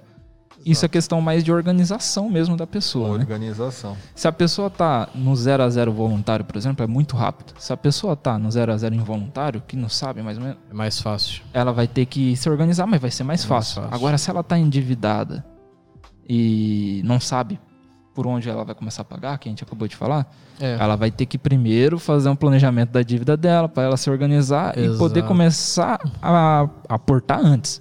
É, Porque tem- se ela for esperar para sobrar, é muito difícil. E eu acho que um- um- uma dica que eu posso dar é olhar para trás. E né, numa análise de, de números, de dados, é, sempre o histórico vai, vai trazer né, um- um- uma informação interessante. Porque se você se organiza e olha para trás, sei lá, pega o histórico ali de- dos últimos dois anos, ou pelo menos do último ano, e quanto maior o histórico, mais representatividade você vai ter. E aí olha o que, que você, quanto que você ganhou, principalmente se é uma pessoa assalariada ou tem o próprio negócio, que a renda oscila. E, e se você faz um simples gráfico num Excel da vida, ou pede para alguém que entende um pouquinho fazer para você, Tem aplicativos também. você vê né, aquela oscilação do que você ganhou, do que você gastou, às vezes você vai ver padrões, né? De tipo assim, todo mês de janeiro eu tenho gastos muito altos, porque eu pago IPVA, porque eu pago O seguro a do matrícula carro. das crianças, Dia o das do Mães, aniversário de não sei quem. É. Todo Natal, é, todo mês de dezembro também tem um gasto mais alto porque é o meu mês de férias. E, Tem Natal também, né? Tem e você tem que, que, se vem. organizar. Por exemplo, como eu sei, caso de Murilo, e isso muitas pessoas, né? Sabe que o mês de janeiro eu tenho lá o meu CRQ para pagar, o Conselho Regional, Regional de, de Química. É, que eu sou obrigado a pagar para poder trabalhar. Eu tenho o IPVA do carro, que eu sei que se eu conseguir pagar à vista, eu vou pegar um desconto. E tenho mais alguma coisa ali Dependendo do teu seguro que você paga também, do seguro carro. do carro e tal. Se, se, se eu sei que isso está entrando em janeiro e coincidentemente, graças a Deus, eu tenho um 13 terceiro que vem em novembro e dezembro, Pega ele e já paga já, tudo. já aloca, já separa ali em alguma coisa que você sabe que você não vai passar perrengue em janeiro, porque Exato. o salário de janeiro às vezes não vai dar conta de tanto gasto. E Isso pode variar para outros meses, mas você tem que olhar para trás E e, também- ver esse perfil. E também porque às vezes o salário de janeiro tá comprometido com as coisas que você fez em dezembro. Porque Sim. dezembro você tem, é, dependendo, pode ter propriamente aniversário de alguém, mas você tem Natal, Tem viagem, tem, tem, viagem, festa. tem férias, tem festa. Então, assim, gente que às vezes pode vir na sua casa e assim, você quer tratar bem uma pessoa, você vai comprar as melhores coisas, vai dar. Enfim, é complicado esse tipo de coisa, mas assim. O que o Ivar falou é bem interessante. É, em qualquer livro que você pegar, então pode ser no Homem Mais Rico da Babilônia, ou do Tiago Negro, ou da Natália Arcuri, que é o Me Poupa, eles sempre vão falar assim, ó, tente guardar 10% antes, de- é, assim, quando você recebe o seu salário, tenta guardar sempre 10% do seu salário para investir. Tem gente que não consegue 10%. Se você conseguir 5, beleza. Ou você fala assim, Bruno, eu consigo juntar 1%, tá ok, você tá juntando alguma coisa. É alguma coisa. Tem que ser aquilo que, de acordo com o seu planejamento, Isso. vai ser tranquilo. Se sobrar muito depois de você ter feito isso, eu guardei 10%, mas mesmo assim sobrou. Beleza. Quando você tiver uma noção melhor de como que é o seu ano financeiro, você vai saber certo em quanto que você vai poupar bastante, quando você vai poder poupar um pouco menos. Eu acho que é a questão de criar o hábito. Então, é, assim, criar o hábito. Você vai saber não- o mínimo que você vai conseguir poupar. você não vai começar juntando mil reais por Uhum. mês, entendeu? Você junta assim, fala, Bruno, eu consigo juntar 20 reais por mês. Pô, já dá pra investir com isso. Entendeu? Já dá pra você fazer alguma coisa com isso, entendeu? E tente, na medida do possível, Aumentar. a gente, a- não, não é isso. A gente sabe que é na medida do possível, porque o cara vai falar, pô, você não sabe da minha, da minha história, da minha vida, o perrengue que eu tô passando. Não sei, de fato não sabemos. A gente não pode generalizar todas as dicas aqui. Exato. Por isso que eu falo na medida do possível. Porque a partir do momento que você coloca o, a reserva, o guardar dinheiro, o famoso cofrinho, o investimento como uma das prioridades dentro dos seus gastos, né? A partir do momento que o salário pingou na conta, Você já- você já sabe por causa da organização tudo que você tem que pagar e você já alocar ali, ó, vou separar 100 reais aqui e não mexo nisso. Pronto, depois você trabalha com o mês, com dinheiro. Quiçá e tal. 50 reais, Não 20 vai, reais. Não vai ser um problema. Isso que Não. o Bruno falou, deu gancho até pra mim falar o que eu tava querendo falar, né? Que quando a gente tá lá na, na W1, a gente faz lá o, o diagnóstico da pessoa, a gente mostra lá os 10 passos que a gente é, coloca para todo cliente. Certo. Os três primeiros é tranquilo, dá pra me falar aqui de boa. É, cara, não tem como você fazer, é, começar a investir, não tem como você poupar Se você tá fazendo uma coisa isoladamente. Ou seja, não tem como você guardar o dinheiro antes de você começar a gastar o dinheiro com o seu dia a dia se você não fez um controle de fluxo de caixa, por exemplo, Exato. uma organização, e se você não gasta é, se você é, não gasta mais do que você ganha, Uhum. né? Ou, Ou se você tá seja- endividado também, assim, você fala assim, puta, eu quero investir, mas tô Uhum. com dívida. Pô, Principalmente quem tá lá embaixo na- na- na- na- nas categorias, digamos assim, do, do é, aquela categoria lá que tá muito endividada, ou aquela que tá no pessoa, que 0 a 0 aceitou, aquela pessoa que aceitou já da dívida. é, você tem que estar fazendo todos os passos ao mesmo tempo, digamos assim. Você tem que estar Certo. se organizando, você tem que estar tendo noção do que você não gasta mais do que você ganha, para aí então você poder estar prospectando o, o investimento que você vai poder estar Exato. fazendo no mínimo. É, tem que lembrar que assim, gente, às vezes um investimento não vai te dar todo, assim, vou falar com porcentagem, no caso no, Às vezes uma alíquota, por exemplo, cartão de crédito é 15% ao Uhum. mês, entendeu? Nenhum investimento no mundo vai te dar 15% Não vai, ao mês. vai.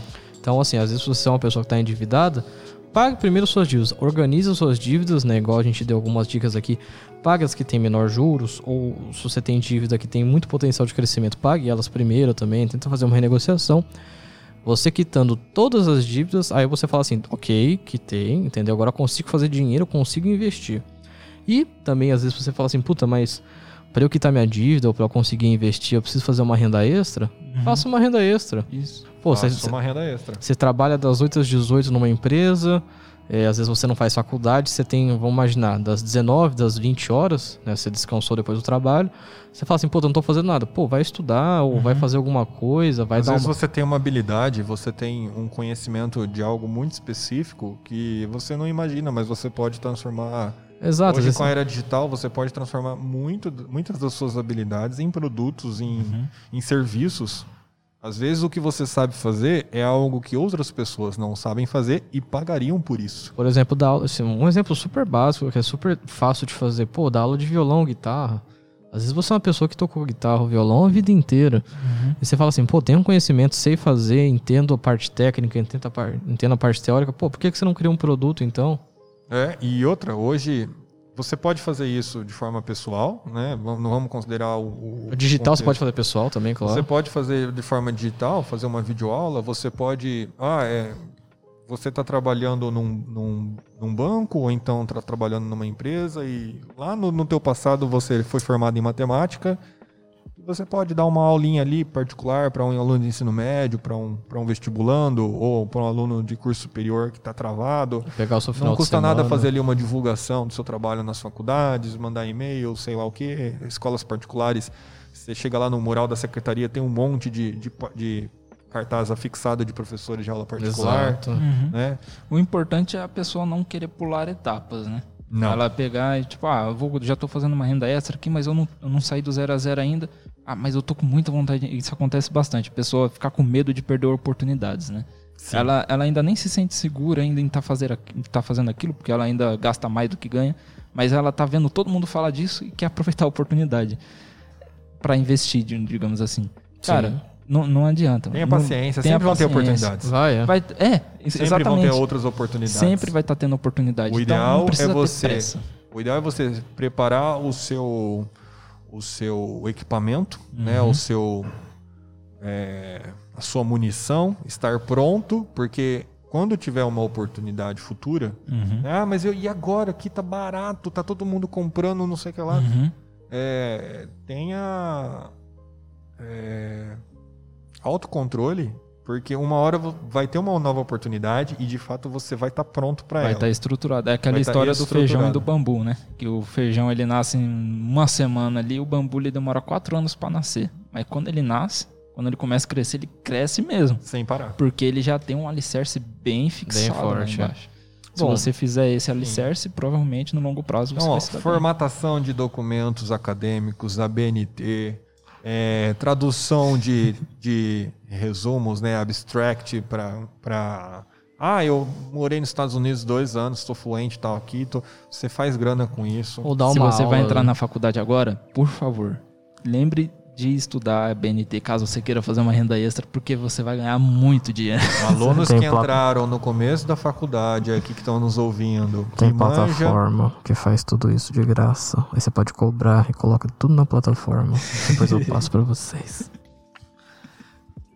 Ué, tô fazendo renda extra, gente. Ué, tu não falou pra fazer renda Você, extra? com- você confirma o que a plataforma fez. A plataforma fez, tá tudo bonitinho. Pô, não sei fazer. Dá o texto tudo pra mim, eu jogo lá, entendeu? Hoje Você manja, né? você manja de PowerPoint e quer Porra, formatar PowerPoint é um massa. seminário pra alguém, não é pra fazer o conteúdo da pessoa, pelo amor de Deus. Mas você manja de um efeitos, é. Photoshop, você pega aí, às vezes, para fazer uma arte de divulgação de, de uma empresa, de qualquer coisa. Uhum. Você lá pode cobrar Canva. mais barato para ser competitivo. Tem gente ganhando grana fazendo arte no Canva para outras não, pessoas. e, gente, tem plataforma. Ó, por exemplo, você tem a Workana que faz isso pra você. Tem a plataforma 99 frilas. 99 filas, você tem a plataforma 20 conto, tudo é 20 reais, então você coloca, tipo, suas coisas, por exemplo. Pô, tem demanda pra fazer uma campanha, sei lá, um flyer, por exemplo. Pô, você coloca lá vintão, entendeu? Você faz no Canva rapidinho ali. Pô, Se alguém quiser, pega se lá. alguém quiser tá, tá lá, entendeu? Então, assim, o que você conseguir fazer de, de, de renda extra é interessante porque às vezes você consegue é, pagar suas dívidas mais rápidos ou também você consegue investir também. Então, tem que ter. E principalmente pro cara que tá no zero a zero, a renda É, extra é um super renda trunfo. É, é, exatamente. Por muito tempo, por muito tempo não. Vamos supor um semestre. Eu consegui fazer uma renda extra muito bacana com sabão, cara. Aí. É, não, porque Muito, isso até é uma tipo, coisa legal de entrar. tranquilo. Porque a gente- nós três aqui somos assim, é, a gente tem muita coisa igual, parecida, mas somos perfis de pessoas diferentes. Exatamente. Então, por exemplo, você é um perfil, eu sou um perfil, ele é um perfil. Uhum. Acho que a gente pode, querendo ou não, dar uma brida nisso, né? Começar a falar, por exemplo, seu perfil, meu perfil, o perfil dele, Pra entender a realidade de cada um que tá aqui também, entendeu? Claro, é, tem outras realidades, mas a gente vai falar do que a gente tem aqui. Então, por exemplo, eu sou uma pessoa que mora com os meus pais, trabalho de casa, né? Então, eu trabalhava no banco mesmo, mas aí o banco mandou todo mundo para casa e não tem previsão para voltar. Trabalho em casa, não tenho gasto nenhum. Então, assim, com todo o salário que eu ganho no banco, eu consigo pegar 70, 75% do meu salário e tranquilamente colocar para investir, entendeu? E Mas isso é um perfil. é um perfil. Então, eu consigo fazer isso. Por quê? Graças a Deus, os meus pais, por exemplo, pagam minha faculdade. É, assim, o que eu gasto lá em casa, eu dou o meu ticket alimentação para os meus pais, que já ajuda bastante. Então, mas assim, água, luz, energia, internet, eu não preciso pagar nada. Então, eu tenho, essa- eu tenho esse privilégio, Exatamente. tenho essa oportunidade. Já o Ivar é uma pessoa totalmente diferente, entendeu? Porque ele trabalha e você mora sozinho, no caso. É, eu moro sozinho, mas no caso também tem alguns adendos aí também, que eu recebo auxílio é, é dos meus pais também. Certo, muito custo, claro. muito custo que, que muitas pessoas que moram sozinhas têm, eu não tenho. Exato. Porque é, justamente por causa desse auxílio. Aí isso vai afetar no quê? Na porcentagem que Na você tira. porcentagem que eu vou investir, no, no meu fluxo de caixa. Exato. é. Na minha qualidade de vida no geral. Então, por isso que não tem como a gente vir aqui dar uma fórmula mágica pra pessoa. Não, mas assim, eu acho que você entendeu o seu perfil, Uhum. até o Murilo pode falar o dele, é necessário. Bom, é, Muito necessário. eu enquanto morava com, com a minha mãe, é, eu não tive esse... nunca tive um cartão de crédito pago pelo pai ou uma mesada fixa. Certo? Mas claro, ela sempre providenciou muitos dos meus gostos e tal. Foi um Mas dinheirinho pra desde você. o ali. momento que eu pude começar a trabalhar, eu, eu comecei a fazer o, o meu dinheiro de fato e, e, e talvez pagar alguma coisa que eu gostava mais ou que eu sabia que seria caro demais para minha mãe pagar e ajudando ela e tal. A partir do momento que eu me mudei e tô morando sozinho, é, a gente não pode deixar de, de conhecer. Eu acho que, graças a Deus, somos três privilegiados, cada um no Muito seu ponto aqui, de tá? privilégio. Exato. E a gente reconhece isso antes de mais nada, de uma forma muito é, gratificante. Né? Certo. É, tipo, graças a Deus, eu sei que tem outras pessoas que talvez não tenham o mesmo privilégio e a gente entende que toda a realidade muda É. de uma pessoa para outra, né? E muitos vão ter que, que lutar muito, talvez, para conseguir Tem que privilégios. trabalhar, fazer muita É. renda extra pra às vezes Sim. conseguir juntar um dinheirinho pra falar, eu tenho um dinheirinho pra Só investir. que uma coisa eu não posso deixar de, de conhecer, e, e não é orgulho falar isso, existe até um- uma epígrafe de. para usar em trabalhos acadêmicos, numa dissertação de mestrado, TCC. Eu gosto muito de ler epígrafes, porque tem umas muito boas. que tem uma que fala assim, né? E um dia lá na frente, dirão que, é sor- que foi sorte, Exato. né? Que daí o cara fala, porra, o cara lá tá, tá no bem bom lá. Esse daí até os MC tá usando. É, mas é, que não o vê, lá, aqui, assim, não ó. vê os tombos que o cara fez, as Exatamente. madrugadas que o cara acordou, os busão que o cara pegou, É, né? E eu falo isso de mim, sabe? De ter trampado em Pirapozinho, de ter pegar, pegar Busão. dois ônibus pra lá, de chegar aqui morrendo de sono e ir pra faculdade à noite. E então, assim, hoje eu tô Desgastante. colhendo muita coisa do que eu plantei com muito esforço, muita dedicação há poucos anos atrás. E já Certo. conseguindo colher. Então, o meu perfil hoje, assim, eu moro sozinho, eu consigo me quitar tranquilamente e, cons e, e consigo é, administrar de uma forma saudável o dinheiro para tentar buscar aí uma rentabilidade maior, para tentar buscar um aumento de patrimônio, porque a gente sabe que a aposentadoria, né, somente aí quem tem menos de 40 anos, não tem Não, não vai ter tanta Ah, expectativa, não tem de, tanta expectativa INSS, de. INSS. Uma parte da- interessante assim da grana que eu tenho hoje, é guardada, é da época que eu morava em Epitácio ainda, tinha que pegar busão pra vir aqui fazer faculdade, cara. Trampo, hein? É, eu, eu tinha que eu ia pro, pro trampo, no estágio, né? Saía de lá 4 horas, pegava o busão 5. Eu Chegava só, aqui eu só, seis só ia pra casa, tomava banho, comia um negocinho. Às vezes eu nem comia, porque às vezes eu tava sem fome. Ia no busão. Já era. Chegava em casa meia-noite, no outro dia tinha que acordar de novo. É, não. É E cada um tem o seu ponto. Porque, é, ó, às vezes você morar numa cidade zoada já é uma desvantagem. Já é. é. E aí, cada um tem o seu ponto. Ah, o Bruno mora com os pais, tá com tudo pago, guarda Uhum. não sei o que lá, vida mansa. Tá, mas quanto tempo que você gasta lendo, estudando e pesquisando sobre coisas que vão te dar formação pra sua faculdade? Cara, bastante. Então, por Bastante, exemplo, não é? tipo assim, se não. Fica coçando à toa, Não, vivendo lá assim, como um bom vivan? Não fica. Claro, tipo assim, tem momentos, eh, e é muito legal quando a gente fala de performance, que Uhum. às vezes o pessoal fala assim, não, você tem que ser uma máquina, você tem que é só estudo. Não, Nem pensar. eu, eu descanso também, mas assim, se não fosse a faculdade, eu teria muito mais tempo pra fazer as minhas coisas de pesquisar, estudar, entender, Uhum. entender, porque é bastante coisa o mercado. O mercado é muito amplo, querendo ou não. Uma coisa que eu acho que a faculdade agre- agregou bastante, e é uma forma de se aproveitar seu tempo também, é networking, que nem eu falei. Certeza. Nossa, É, agora há pouco que eu vendi, certeza. vendi por um tempo sabão, eu vendi é, erva de tereré também, porque no grupo de Direito, Economia e Liberdade que eu frequentava aqui, um grupo de estudos, Del, tinha um rapaz lá que ele era empreendedor. Ele, ele, ele é, faz essa erva e ele vende essa erva. Eu gostei da marca do cara. Falei, ô, como é que você faz pra poder revender isso daí? tereré do Cito, Tereré do City, essa, essa daí mesmo. conheço. Já fiz uma parceria com ele, vendi bastante tereré dele. Vendi, E quando você vendeu o sabão? Quando eu vendi sabão, foi porque eu tava conversando com a, com a, com a minha mina, né? Ela tava vendo, sabe aquelas blogueiras que, que mostra aquele monte de produto diferente, orgânico? Tinha um sabonete lá que tinha semente. Que é, sabe pra esfoliar a pele? Sim, sim. Aí a gente falou, por que, que a gente não faz isso daí? Aí a gente não vê isso daí. Inclusive a gente tava pensando em fazer mais pra frente condicionador em barra, sab- é, shampoo em barra. Dá a gente, pra fazer come- a gente começou pelo sabão. É, vamos gerar um caixa com sabão aqui, vamos fazer uma base aqui e vamos ver como é, no que, que vai dar. E começou a dar certo, o sabão ficou no sabão mesmo. Aí você, aí, querendo ou não, você acabou parando porque você tava com É, foco. Ah, mas fez uma exatamente. graninha extra? Fez. Você foi- teve foi vergonha de tranquilo. fazer isso, de vender sabão pros Eu outros? não, eu vendo mesmo. Tá vendo? Vendi no meu trabalho. se você acredita no seu produto, você vende pra todo mundo. filho. Exatamente. Não tem essa, não. Sim, sim, sim. E eu acho que agora é interessante, que é o segundo passo que a gente tem aqui, que é o seguinte. É, como que eu faço para investir em algo? Então você pode investir em algo ou em algum lugar. Então pode ser tanto algo físico quanto algo digital. Considerando já que o primeiro passo e todo o viés comportamental já foram executados Uhum. ou estão sendo executados e de alguma forma você tem ali 10, 50, 100 conto. Uhum. 20 reais por mês. Então você já- que você consegue guardar. É, eu acho Ah, que, mas 20 reais não é nada, né? cara, te todo garanto que dá para comprar alguma coisa. Dá Uhum. e, e, e é o começo. É o começo de, um, de uma montanha que vai subir. E dá para receber lucros todo mês com vintão, tá? Dá. A gente consegue provar isso, né? A gente vai falar mais pra Ah, frente. mas é centavo. Tá, mas se você olhar percentualmente baseado em cima de vintão, É. muito. Uma Mas hora vamos- esse 20 vai vamos- ser 40. Exato. Vamos vai. imaginar que você tem o valor de um imóvel, sei lá, quanto que tá um imóvel? 250 mil reais, que é um imóvel popular. Pô, coloca 250 mil reais. Quanto que você vai ganhar? Muito mais do que o aluguel do imóvel. Muito mais. Mas isso a gente vai falar E com tem- muito profundidade em outro episódio. E não tem imposto, tá? É verdade. Até Ah, o mas momento. Nessa parte de como investir, eu gostaria de colocar também que se o cara quiser considerar como investimento, pode, deve, aliás. Cara, que nem a gente falou aqui bastante, do tempo da pessoa tá estudando, tá investindo nela mesma.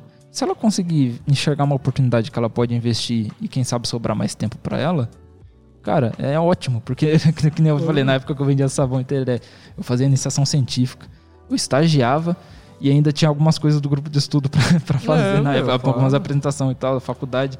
Cara, naquela época meu tempo era tão escasso, eu falava, nossa, eu tenho um pouco de dinheiro hoje porque eu tô estagiando, mas eu não tenho muito tempo para fazer as coisas que eu gostaria coisas, de fazer. Né? Se o cara conseguir investir em alguma coisa para ganhar mais tempo, é Ótimo. É, sim. E aí a gente entra no, no primeiro ponto aqui que uhum. como perder o medo para entrar no mundo dos investimentos? Que Legal. eu acho que é uma das coisas que mais uhum. segura as pessoas. Eu posso começar aqui que eu acho que é o seguinte. Uhum. Eu acho que se você entendeu a sua cabeça, você entendeu o seu perfil, você conseguiu se ajeitar, você conseguiu fazer dinheiro, acho que o primeiro passo é começar a poupar. Deixar na poupança. Um adendo aqui. A poupança não é investimento. Ela é o passo. Não mais. Não é, nem os órgãos de mercado. Então, uhum. você pega as entidades reguladoras, né, que fiscalizam, nem elas é, colocam a poupança como investimento. Mas é o passo, o primeiro passo para falar assim, ó, eu tô investindo. Você é um poupador. Você é um poupador. Estou investindo alguma coisa, tá na poupança. Então. É melhor que um cofrinho de louça. É melhor que um cofrinho de porquinho, assim. É melhor, querendo ou não. É, a gente sabe que já aconteceu casos no Brasil do. O Collor, né? Pegou o dinheiro na poupança, tudo mais assim. Mas é muito difícil disso acontecer hoje. Mas enfim. Mas assim, eu acho que o primeiro passo é você começar a juntar dinheiro na poupança, criar o hábito. Uhum. Pô, junto 10 por mês. Legal, você tá juntando 10, daqui a pouco você vai conseguir aumentar para 20, para 50, para 100, 500, 1000, 1500. Já tá. E, se você conseguir mais, melhor ainda, mas tenha o hábito de juntar pouco dinheiro, crie esse hábito e depois vá aumentando esse hábito para você começar uhum. a, é, a investir de fato mesmo. É, guardar num lugar específico que não seja um lugar disponível para você ficar gastando é, vai te ajudar a se habituar, a se acostumar a fazer isso sempre. E em algum momento você vai conseguir fazer isso antes até de pagar suas contas. De, ah, não. Isso aqui é de lei. É de lei eu pôr tantos reais na poupança. Quer ver? Isso aqui uhum. é uma uhum. coisa. Eu faço automático. Acho que vocês também. Quando eu recebo o salário, cara, já é automático. Eu transferi 60% para corretora. Não, sim automático, assim, já pra mim, você nem pensa. Já... Eu ainda prefiro fazer o contrário, mas aí é uma coisa pontual minha. Uhum. Tipo, tá. eu limpo tudo que eu tenho que pagar de boleto, de conta, de aluguel e não sei o que lá. Okay. Pra me programar com o que será depois. Tá. Não, tudo é, bem. No meu caso, eu guardo primeiro também. É, eu guardo primeiro, já mas, automático. É... Mas é bem válido o seu ponto. Tá? É. O, é que o que você colocou, Bruno, a importância do cara poupar, é interessante, porque, ó, ele começou a poupar. Beleza. Virou um poupador. Tá poupando todos os meses. Agora, você olha o investimento que você está fazendo, no caso poupança não é investimento, mas tenta entender o que é aquilo ali, para que, que serve. Por que, que o banco tem aquela poupança, para que, que serve aquilo ali e qual é a minha intenção com esse investimento. A gente está falando aqui como perder o medo de investir. Exato. Então vamos falar daquela famosa reserva de emergência, né? Você está uhum. poupando, vamos supor que você está fazendo a sua reserva Vulgo de emergência. pé de meia. Isso. Você vai estudar sobre a poupança. Que que é, como que a poupança rende, para que aquela é usada, beleza. Você descobriu que hoje ela está rendendo 70% da Selic. O que, que é a taxa Selic? Bom, a taxa Selic é a taxa de juros uhum. básica do mercado. Então. Ela está é, valendo hoje 3,5, então. 3,5, então uhum. a poupança está 70% disso. Exatamente. Exatamente. Quem define a taxa Selic, no caso, é o Banco Central para controlar a inflação, tá? Cara, você pode interpretar isso como se fosse. Ah, na época que, você, que vocês estudavam, não sei qual era a média na escola de vocês. Na minha era 5. Sim. Na, na, na Era 6. A minha era 7 no ensino médio. Vamos certo. considerar que, que o Selic é como se fosse a nota azul.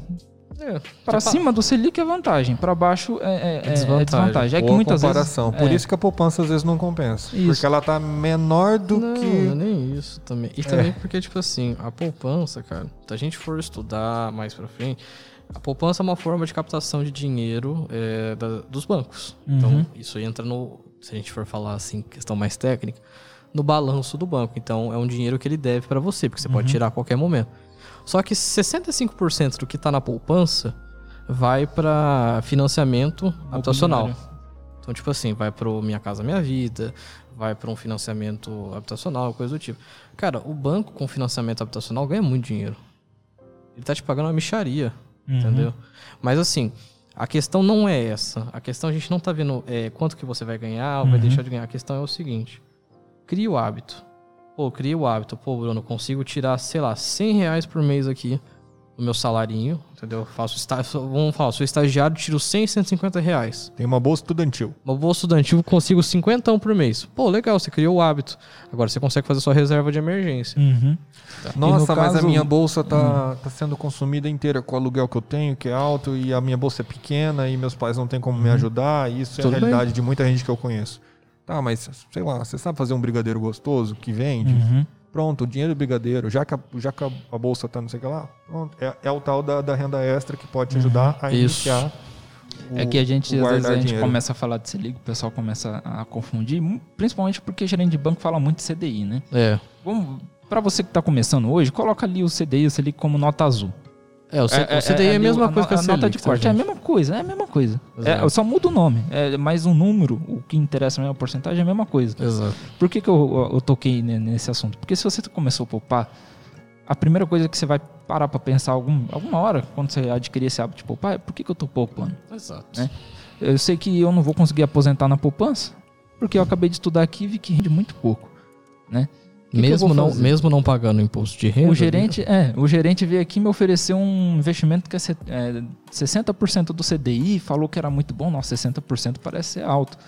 Aí o cara estuda, vê ali, beleza, eu quero fazer minha reserva de emergência. O que, que eu preciso para ter uma reserva de emergência? Preciso de liquidez É, a gente e já vai entrar. segurança. É. A gente já vai entrar nisso, mas assim. Você vai conseguir pegar a sua demanda. Isso, eu acho que assim, o medo, além Uhum. de você ter o hábito bem criado, é você ter, criar essa sua reserva. Então, Uhum. a gente falou no episódio de renda fixa, o que que acontece? Quando a gente, geralmente, tá, maior parte dos casos, a sua reserva de emergência vai estar em investimentos de renda fixa, Isso. né? Que a renda fixa, igual, só recapitulando rapidinho, é, é um título de dívida que você tem contra a empresa. Então, a empresa ela precisa pegar dinheiro no mercado, ao invés dela pegar, no caso, com um banco alguma outra pessoa, ela pega com o mercado e você tem uma dívida contra a empresa. Você pode protestar a empresa caso ela não venha pagar, mas enfim. O que, que geralmente são as características da renda fixa? Então, tem o emissor, ou seja, quem está pegando dinheiro pode ser um banco, pode ser uma empresa, pode ser o governo, tá? Empresas assim grandes, SAs. É, tem a remuneração, então 100% da Selic, que é a taxa de juros básica. O CDI, que deriva da Selic, né, que é a mesma coisa que a Selic, ou outras rentabilidades. E tem o prazo, né? Então, assim, você vai ter um prazo. Ah, quanto que essa dívida vai liquidar? Ou seja, quanto que a empresa vai me pagar tudo que está me devendo? Em determinado valor. E geralmente, os investimentos de renda fixa, por não serem, não terem tanta rentabilidade, ou seja, você não ganha muito colocando lá, é, eles têm uma liquidez. Então, o que é essa liquidez? É a capacidade de você pegar o seu dinheiro a qualquer momento. Então, hoje, você deixando o seu dinheiro no Nubank, por exemplo, já é uma aplicação de renda fixa. Você consegue tirar o seu dinheiro a qualquer momento, faz um Pix para qualquer outra instituição a qualquer momento. E você não precisa ficar esperando, às vezes, um intervalo para você receber o dinheiro. Então, acho que é importante o medo é você entender o que você está fazendo. Senão não tem sentido nenhum você investir. projeto. Ter projeto e você ter a sua renda fixa. Eu acho que antes de tudo isso, da- desse, desses primeiros passos aí de. Ah, eu vou investir. Tá, mas pra quê? Que é. Exatamente. Ele é bem Tem definido. diversos pra quês e primeiro, eles têm que estar definidos. Segundo, eles podem se alterar durante o tempo, dependendo do seu cenário, a sua realidade, Exato. né? Uhum. E, e terceiro, tem que ser aquilo que te motiva. Exato. né? Não adianta você fazer para um propósito que não te motiva. né? Por exemplo, vamos supor que o cara ele queira viver de renda passiva, mas ele não sabe nada de renda variável, se sente Não sabe nem que é renda passiva. não sabe nem que é renda passiva direito, mas ele quer isso. É, vamos supor que ele quer isso. Ele tá ouvindo aqui a gente agora. Ele fala, que, ah, o primeiro passo é poupar. Ele vai dar uma pesquisada e vai falar, não, beleza. É, eu preciso fazer essa tal de reserva de emergência para ter mais segurança Pra nos a próximos investimentos. Por que, que ela vai te trazer mais segurança? Porque ela é justamente uma reserva de emergência. Vamos supor que você perca a sua renda, você não vai, pod- não vai precisar tirar todos os seus investimentos que estão feitos acontecem. pro longo prazo, você vai tirar dessa reserva, entendeu?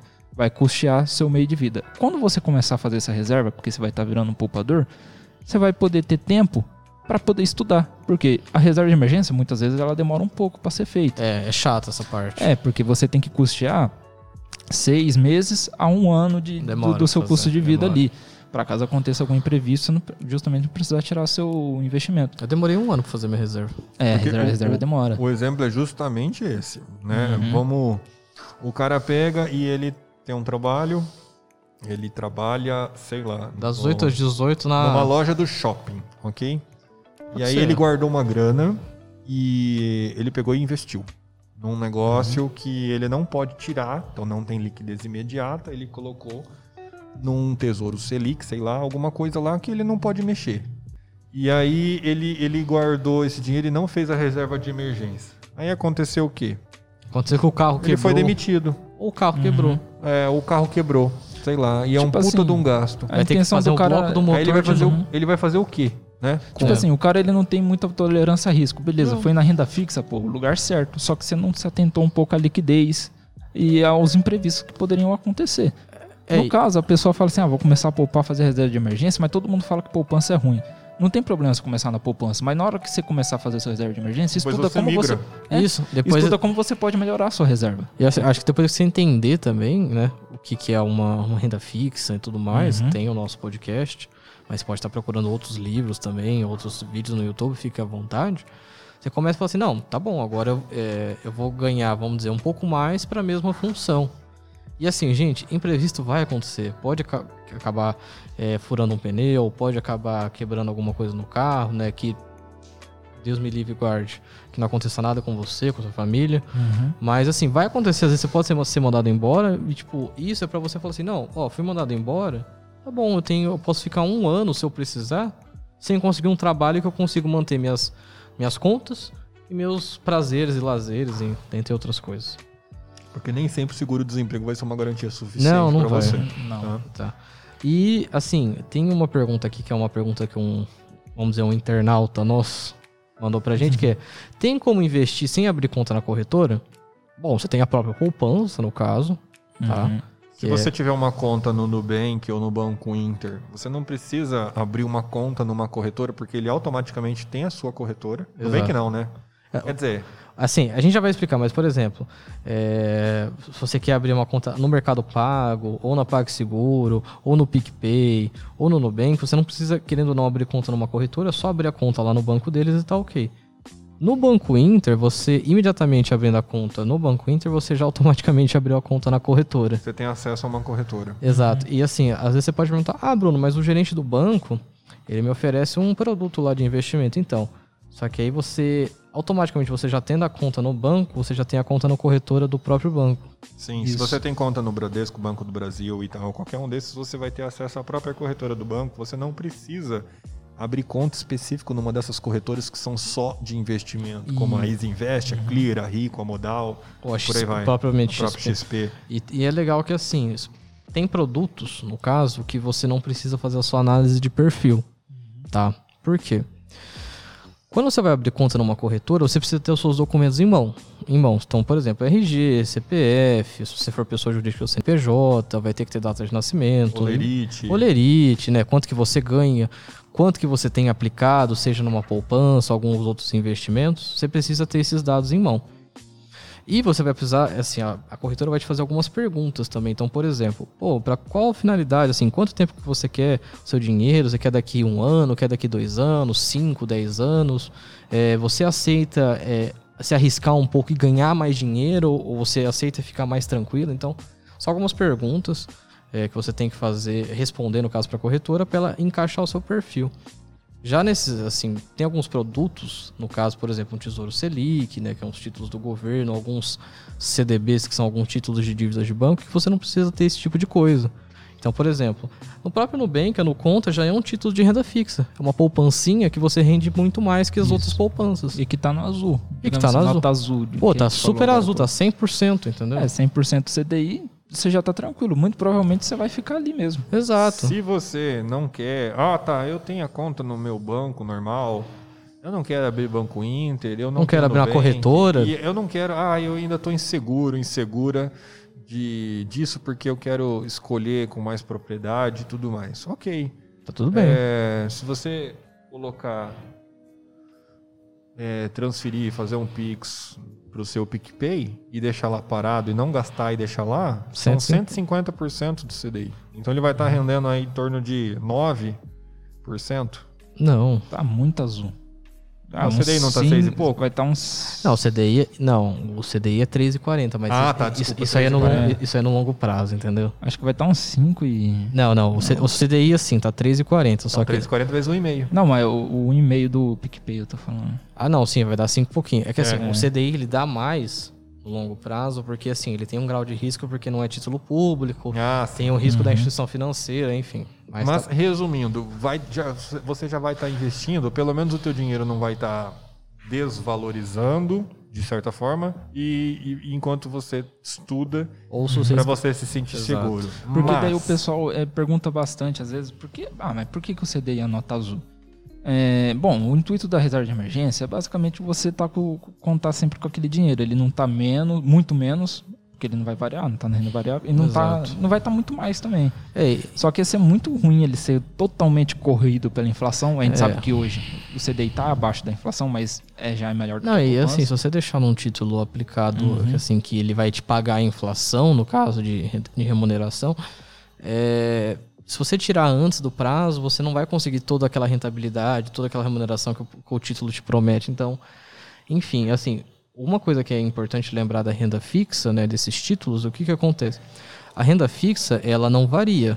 Mas em fato de ela não variar, não significa que a rentabilidade dela é positiva. Então, por exemplo, Uhum.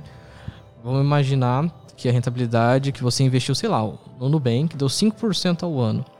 E a inflação tá 10, querendo ou não, você tá perdendo 5% ao ano. Só que assim, tá ok, entendeu? Você perder esse 5% ao ano, porque é para é para um propósito, entendeu? O propósito de você ter uma reserva para algum imprevisto. E só para fazer entender o que, que significa você perder para inflação.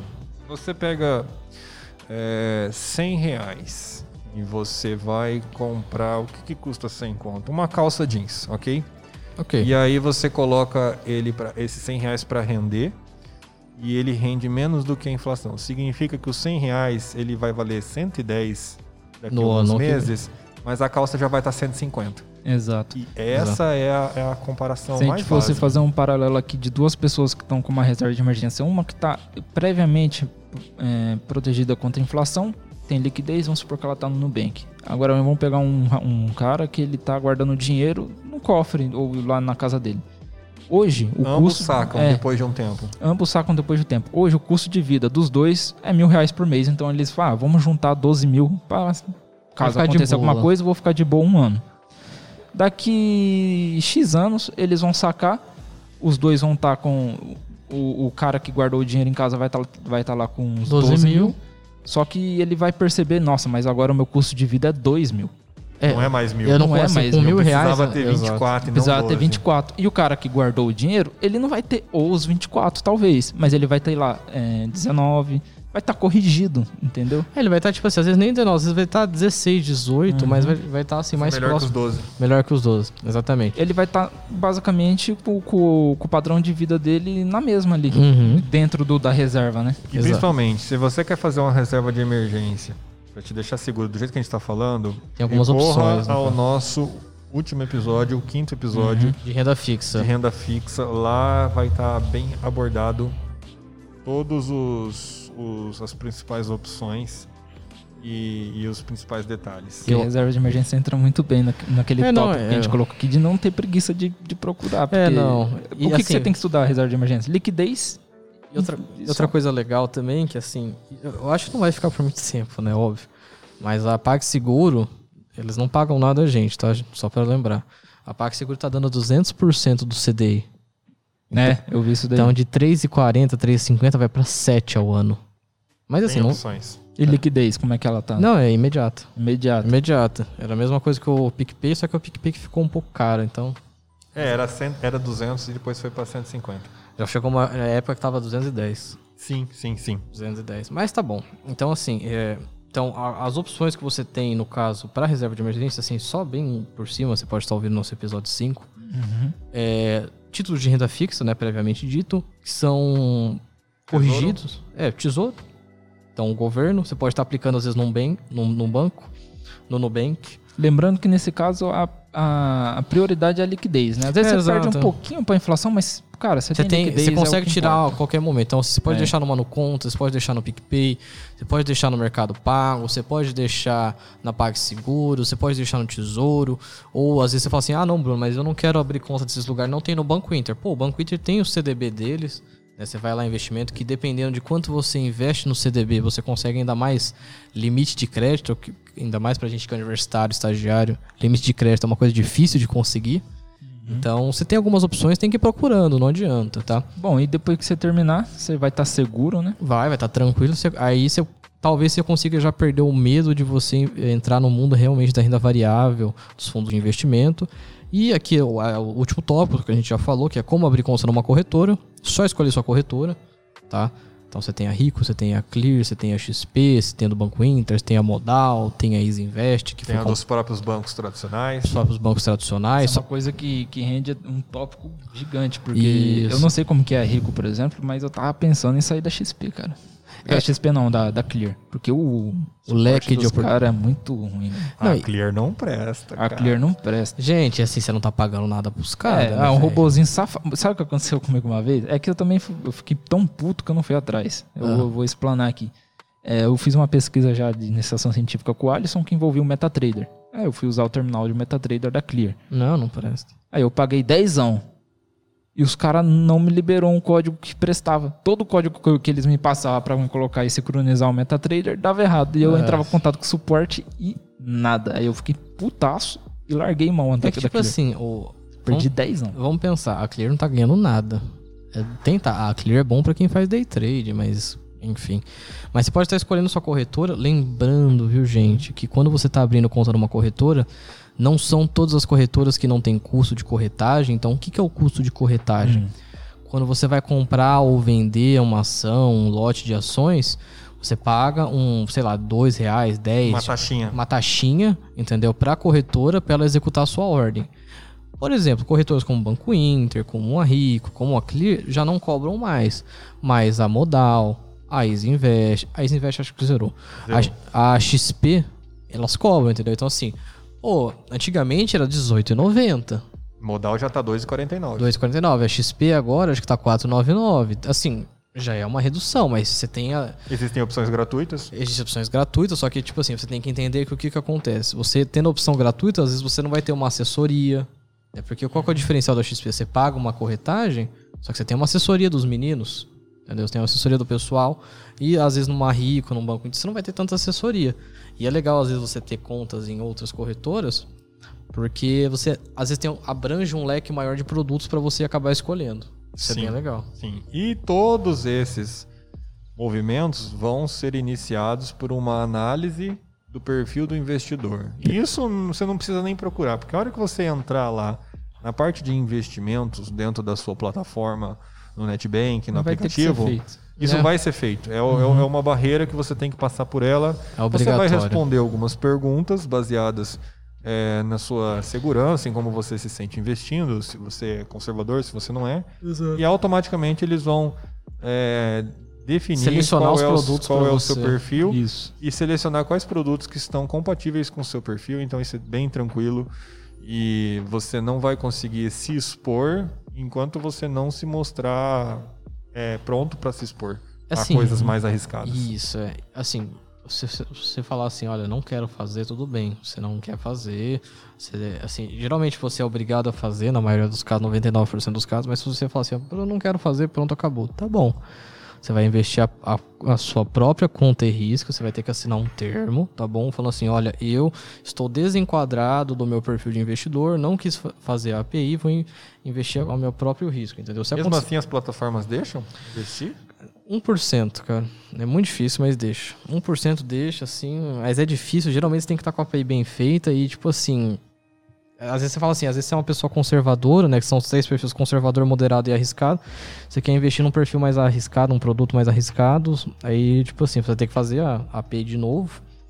Mas se você quiser fazer o desenquadramento, você vai ter que assinar um termo. Falar assim, olha, eu estou investindo por conta própria, tudo mais. Se acontecer alguma coisa, o problema é meu. Sim. Entendeu? Dá pra fazer isso, mas assim. E voltando à história do medo, é aquela história. Se mesmo com tudo isso que a gente falou, você ainda tem um, uma sensação estranha no estômago, na boca do estômago ali, que não te deixa ir pra frente, então não vá. É. É o que a gente tava falando naquela hora, né, velho? Tipo, se você continua. Se você.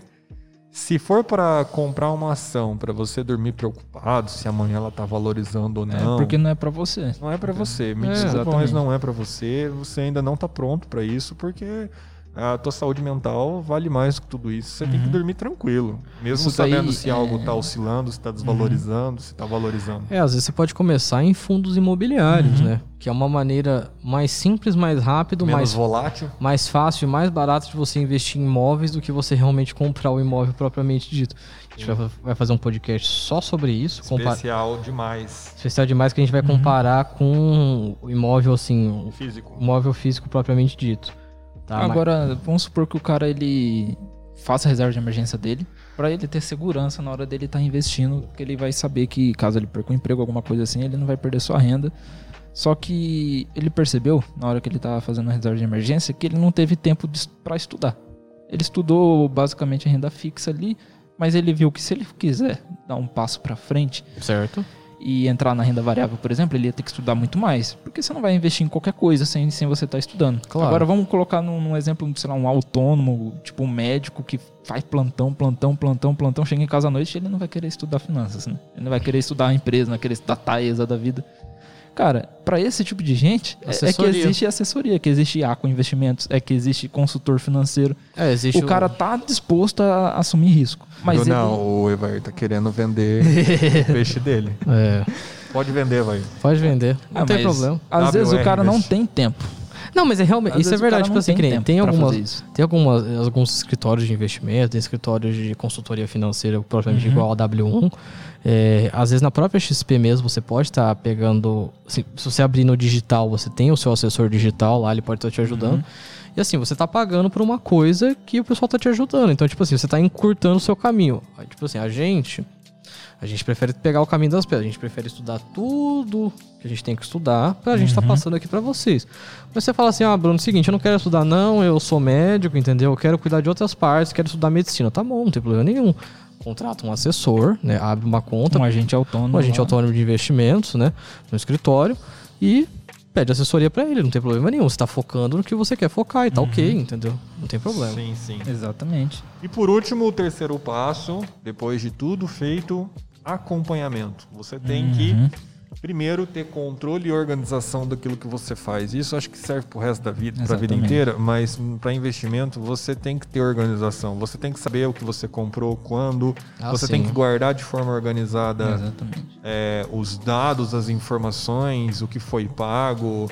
Da mesma forma que a gente estava falando de encarar o extrato do banco e saber o que, que entra, o que, que sai na sua vida financeira todo mês, é, a parte de investimento, em algum momento você desejamos muito isso, que você vai alcançar um patamar muito grande. Se você não tiver noção do, do, do que está rolando na sua corretora, qual é o seu patrimônio, e às vezes o cara tem um investimento lá, ele não sabe qual que é o preço médio que ele pagou, ele não sabe se ele recebeu dividendo, por quê? Porque o negócio pingou lá no salário dele, na, na conta corrente dele, e ele já gastou, ou então. Sabe quando, sabe quando que acontece isso? Se tem alguma. Acontece muito isso. É fundo de pensão, que é aquela previdência da empresa. Que, tipo assim, às vezes você já pega, tipo assim, ah, 1% do seu salário de condicionado, ou você dá, tipo, dá 100. A A empresa, dá mais, dar mais 100. dá mais 100. Tipo assim, acontece muito isso. Às vezes o cara vai colocando, vai colocando, aí você vai ver e fala assim, nossa, eu nem sabia que tinha tudo isso, entendeu? É.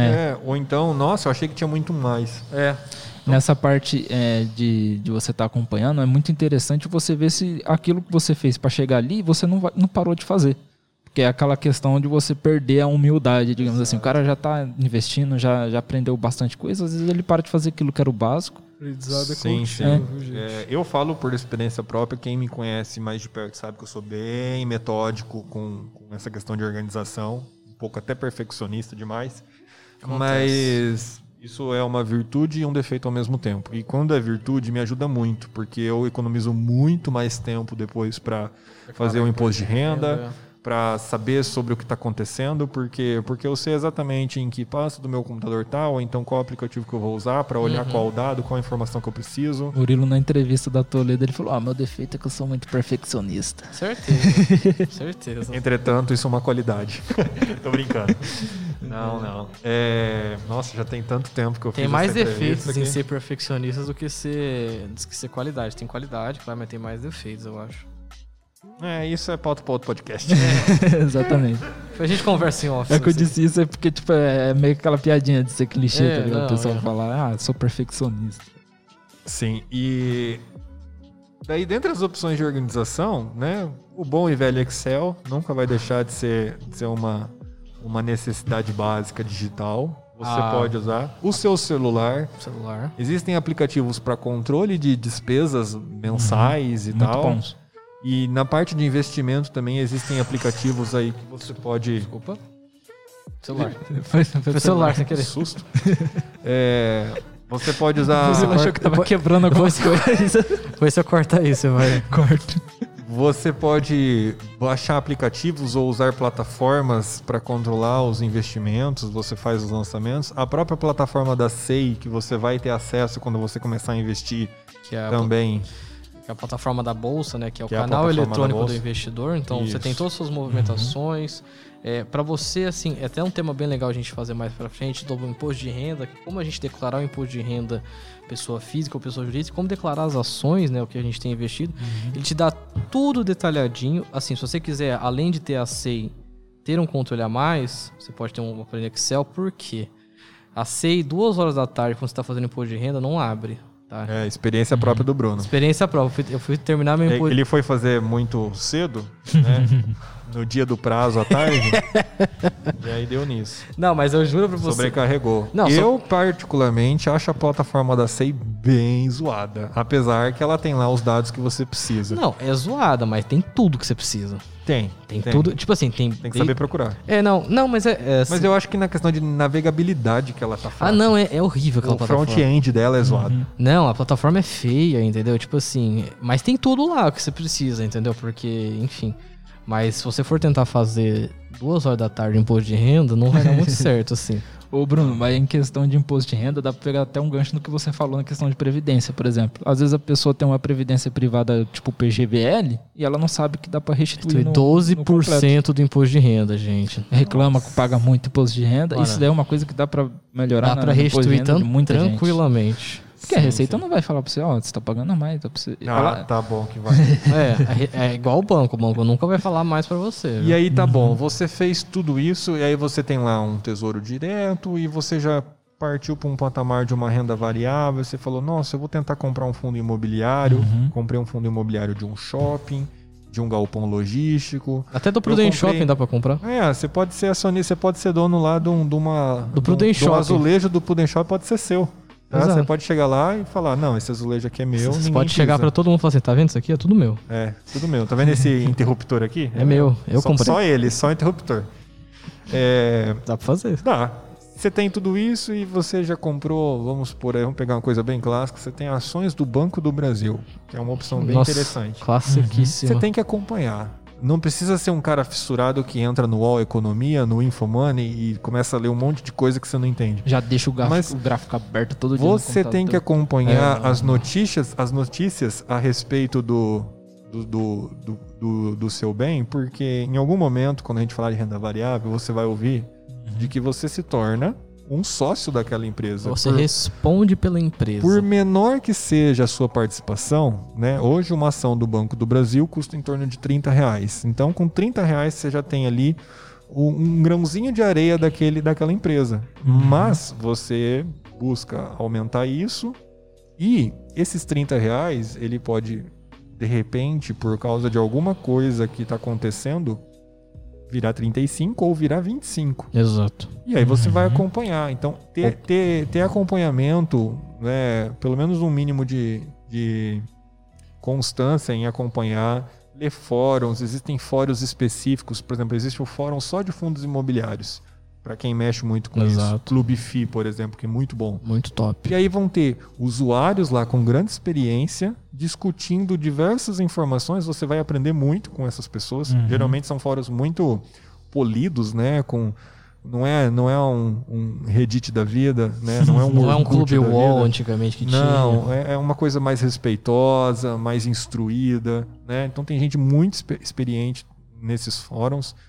E você pode também é, assinar por, né, por planos aí. Isso, é, você tem a- as casas de análise. Casas ca- de análise, a Sono. É, tem, mais? tem a, a Empíricos, que foi comprada pelo BTG também. Qual que é do. do... A Empíricos foi, foi comprado? Empíricos foi comprado pelo BTG, tudo foi comprado pelo BTG. BTG. Qual que foi a do Bevilac lá?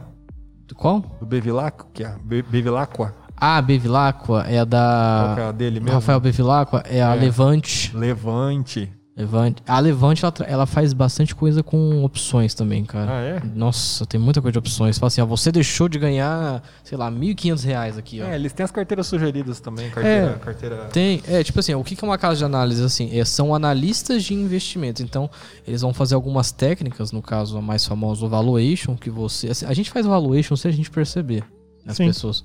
Então você vai explicar valuation para as pessoas, nossa, coisa difícil. Não, você faz todo dia isso. Mas ela faz algumas técnicas para precificar as, as ações. Fala assim, olha, eu acho que é interessante entrar nessa ação a partir de tal preço, sair de tal preço. Eu acho que essa ação vai crescer nos próximos Isso. X meses, X anos. Exato. Então eles vão fazer algum- alguns estudos, né, baseados nas ações, vai entender o setor, concorrência, novos entrantes, né, barreira de entrada, tudo É, mais. é importante salientar que nessa parte de, de, de acompanhamento, caso o cara esteja sozinho, ele, basicamente o acompanhamento vai ser ele como dono da empresa. Ele vai Exato. ver as notícias, ele vai Exato. interpretar. Ele vai saber o porquê que ele entrou na empresa, ele vai interpretar essa notícia e falar, ah, mas isso daqui não vai impactar em nada. É, às vezes você fala assim, ah, um É. tweet do Bolsonaro fala É. um negócio, fala assim, ah, tipo assim, a ação da empresa tá caindo. Uhum. Só que, tipo assim, a empresa continua a mesma coisa.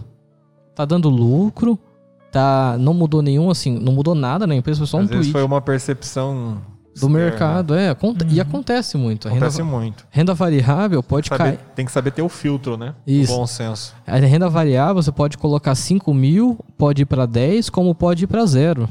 É por isso que se o cara... é, Mas você só ele- perde. Se você só, te vender. Só perde se você vende. é por isso. Se o cara não sabe porque ele comprou, muitas vezes ele vai pegar e vai vender. Exato. Né, nesses, né, nessas horas. É por Sabe, isso que... sabe quem que falou isso pra mim? Hum. Eu lembro quando a gente fez um negócio na bolsa, uma, uma viagem, assim, uma viagem, assim, um tour né, até a bolsa lá, quando ela tinha se transformado B3, que era BMF antigamente, né, que era, a par- que era a parceria da bolsa com a de mercadorias e futuros, a Bovespa e BMF. Aí ela se tornou B3 e a gente já foi lá direto. Aí o próprio cara da bolsa falou assim: ó, a ação tá caindo, você tá perdendo dinheiro? Todo mundo, não, tá perdendo. Eu falei assim: não, você não vendeu ainda, a ação Aí. tá lá. Foi ele que falou. Foi ele que falou, falei, genial. É isso aí.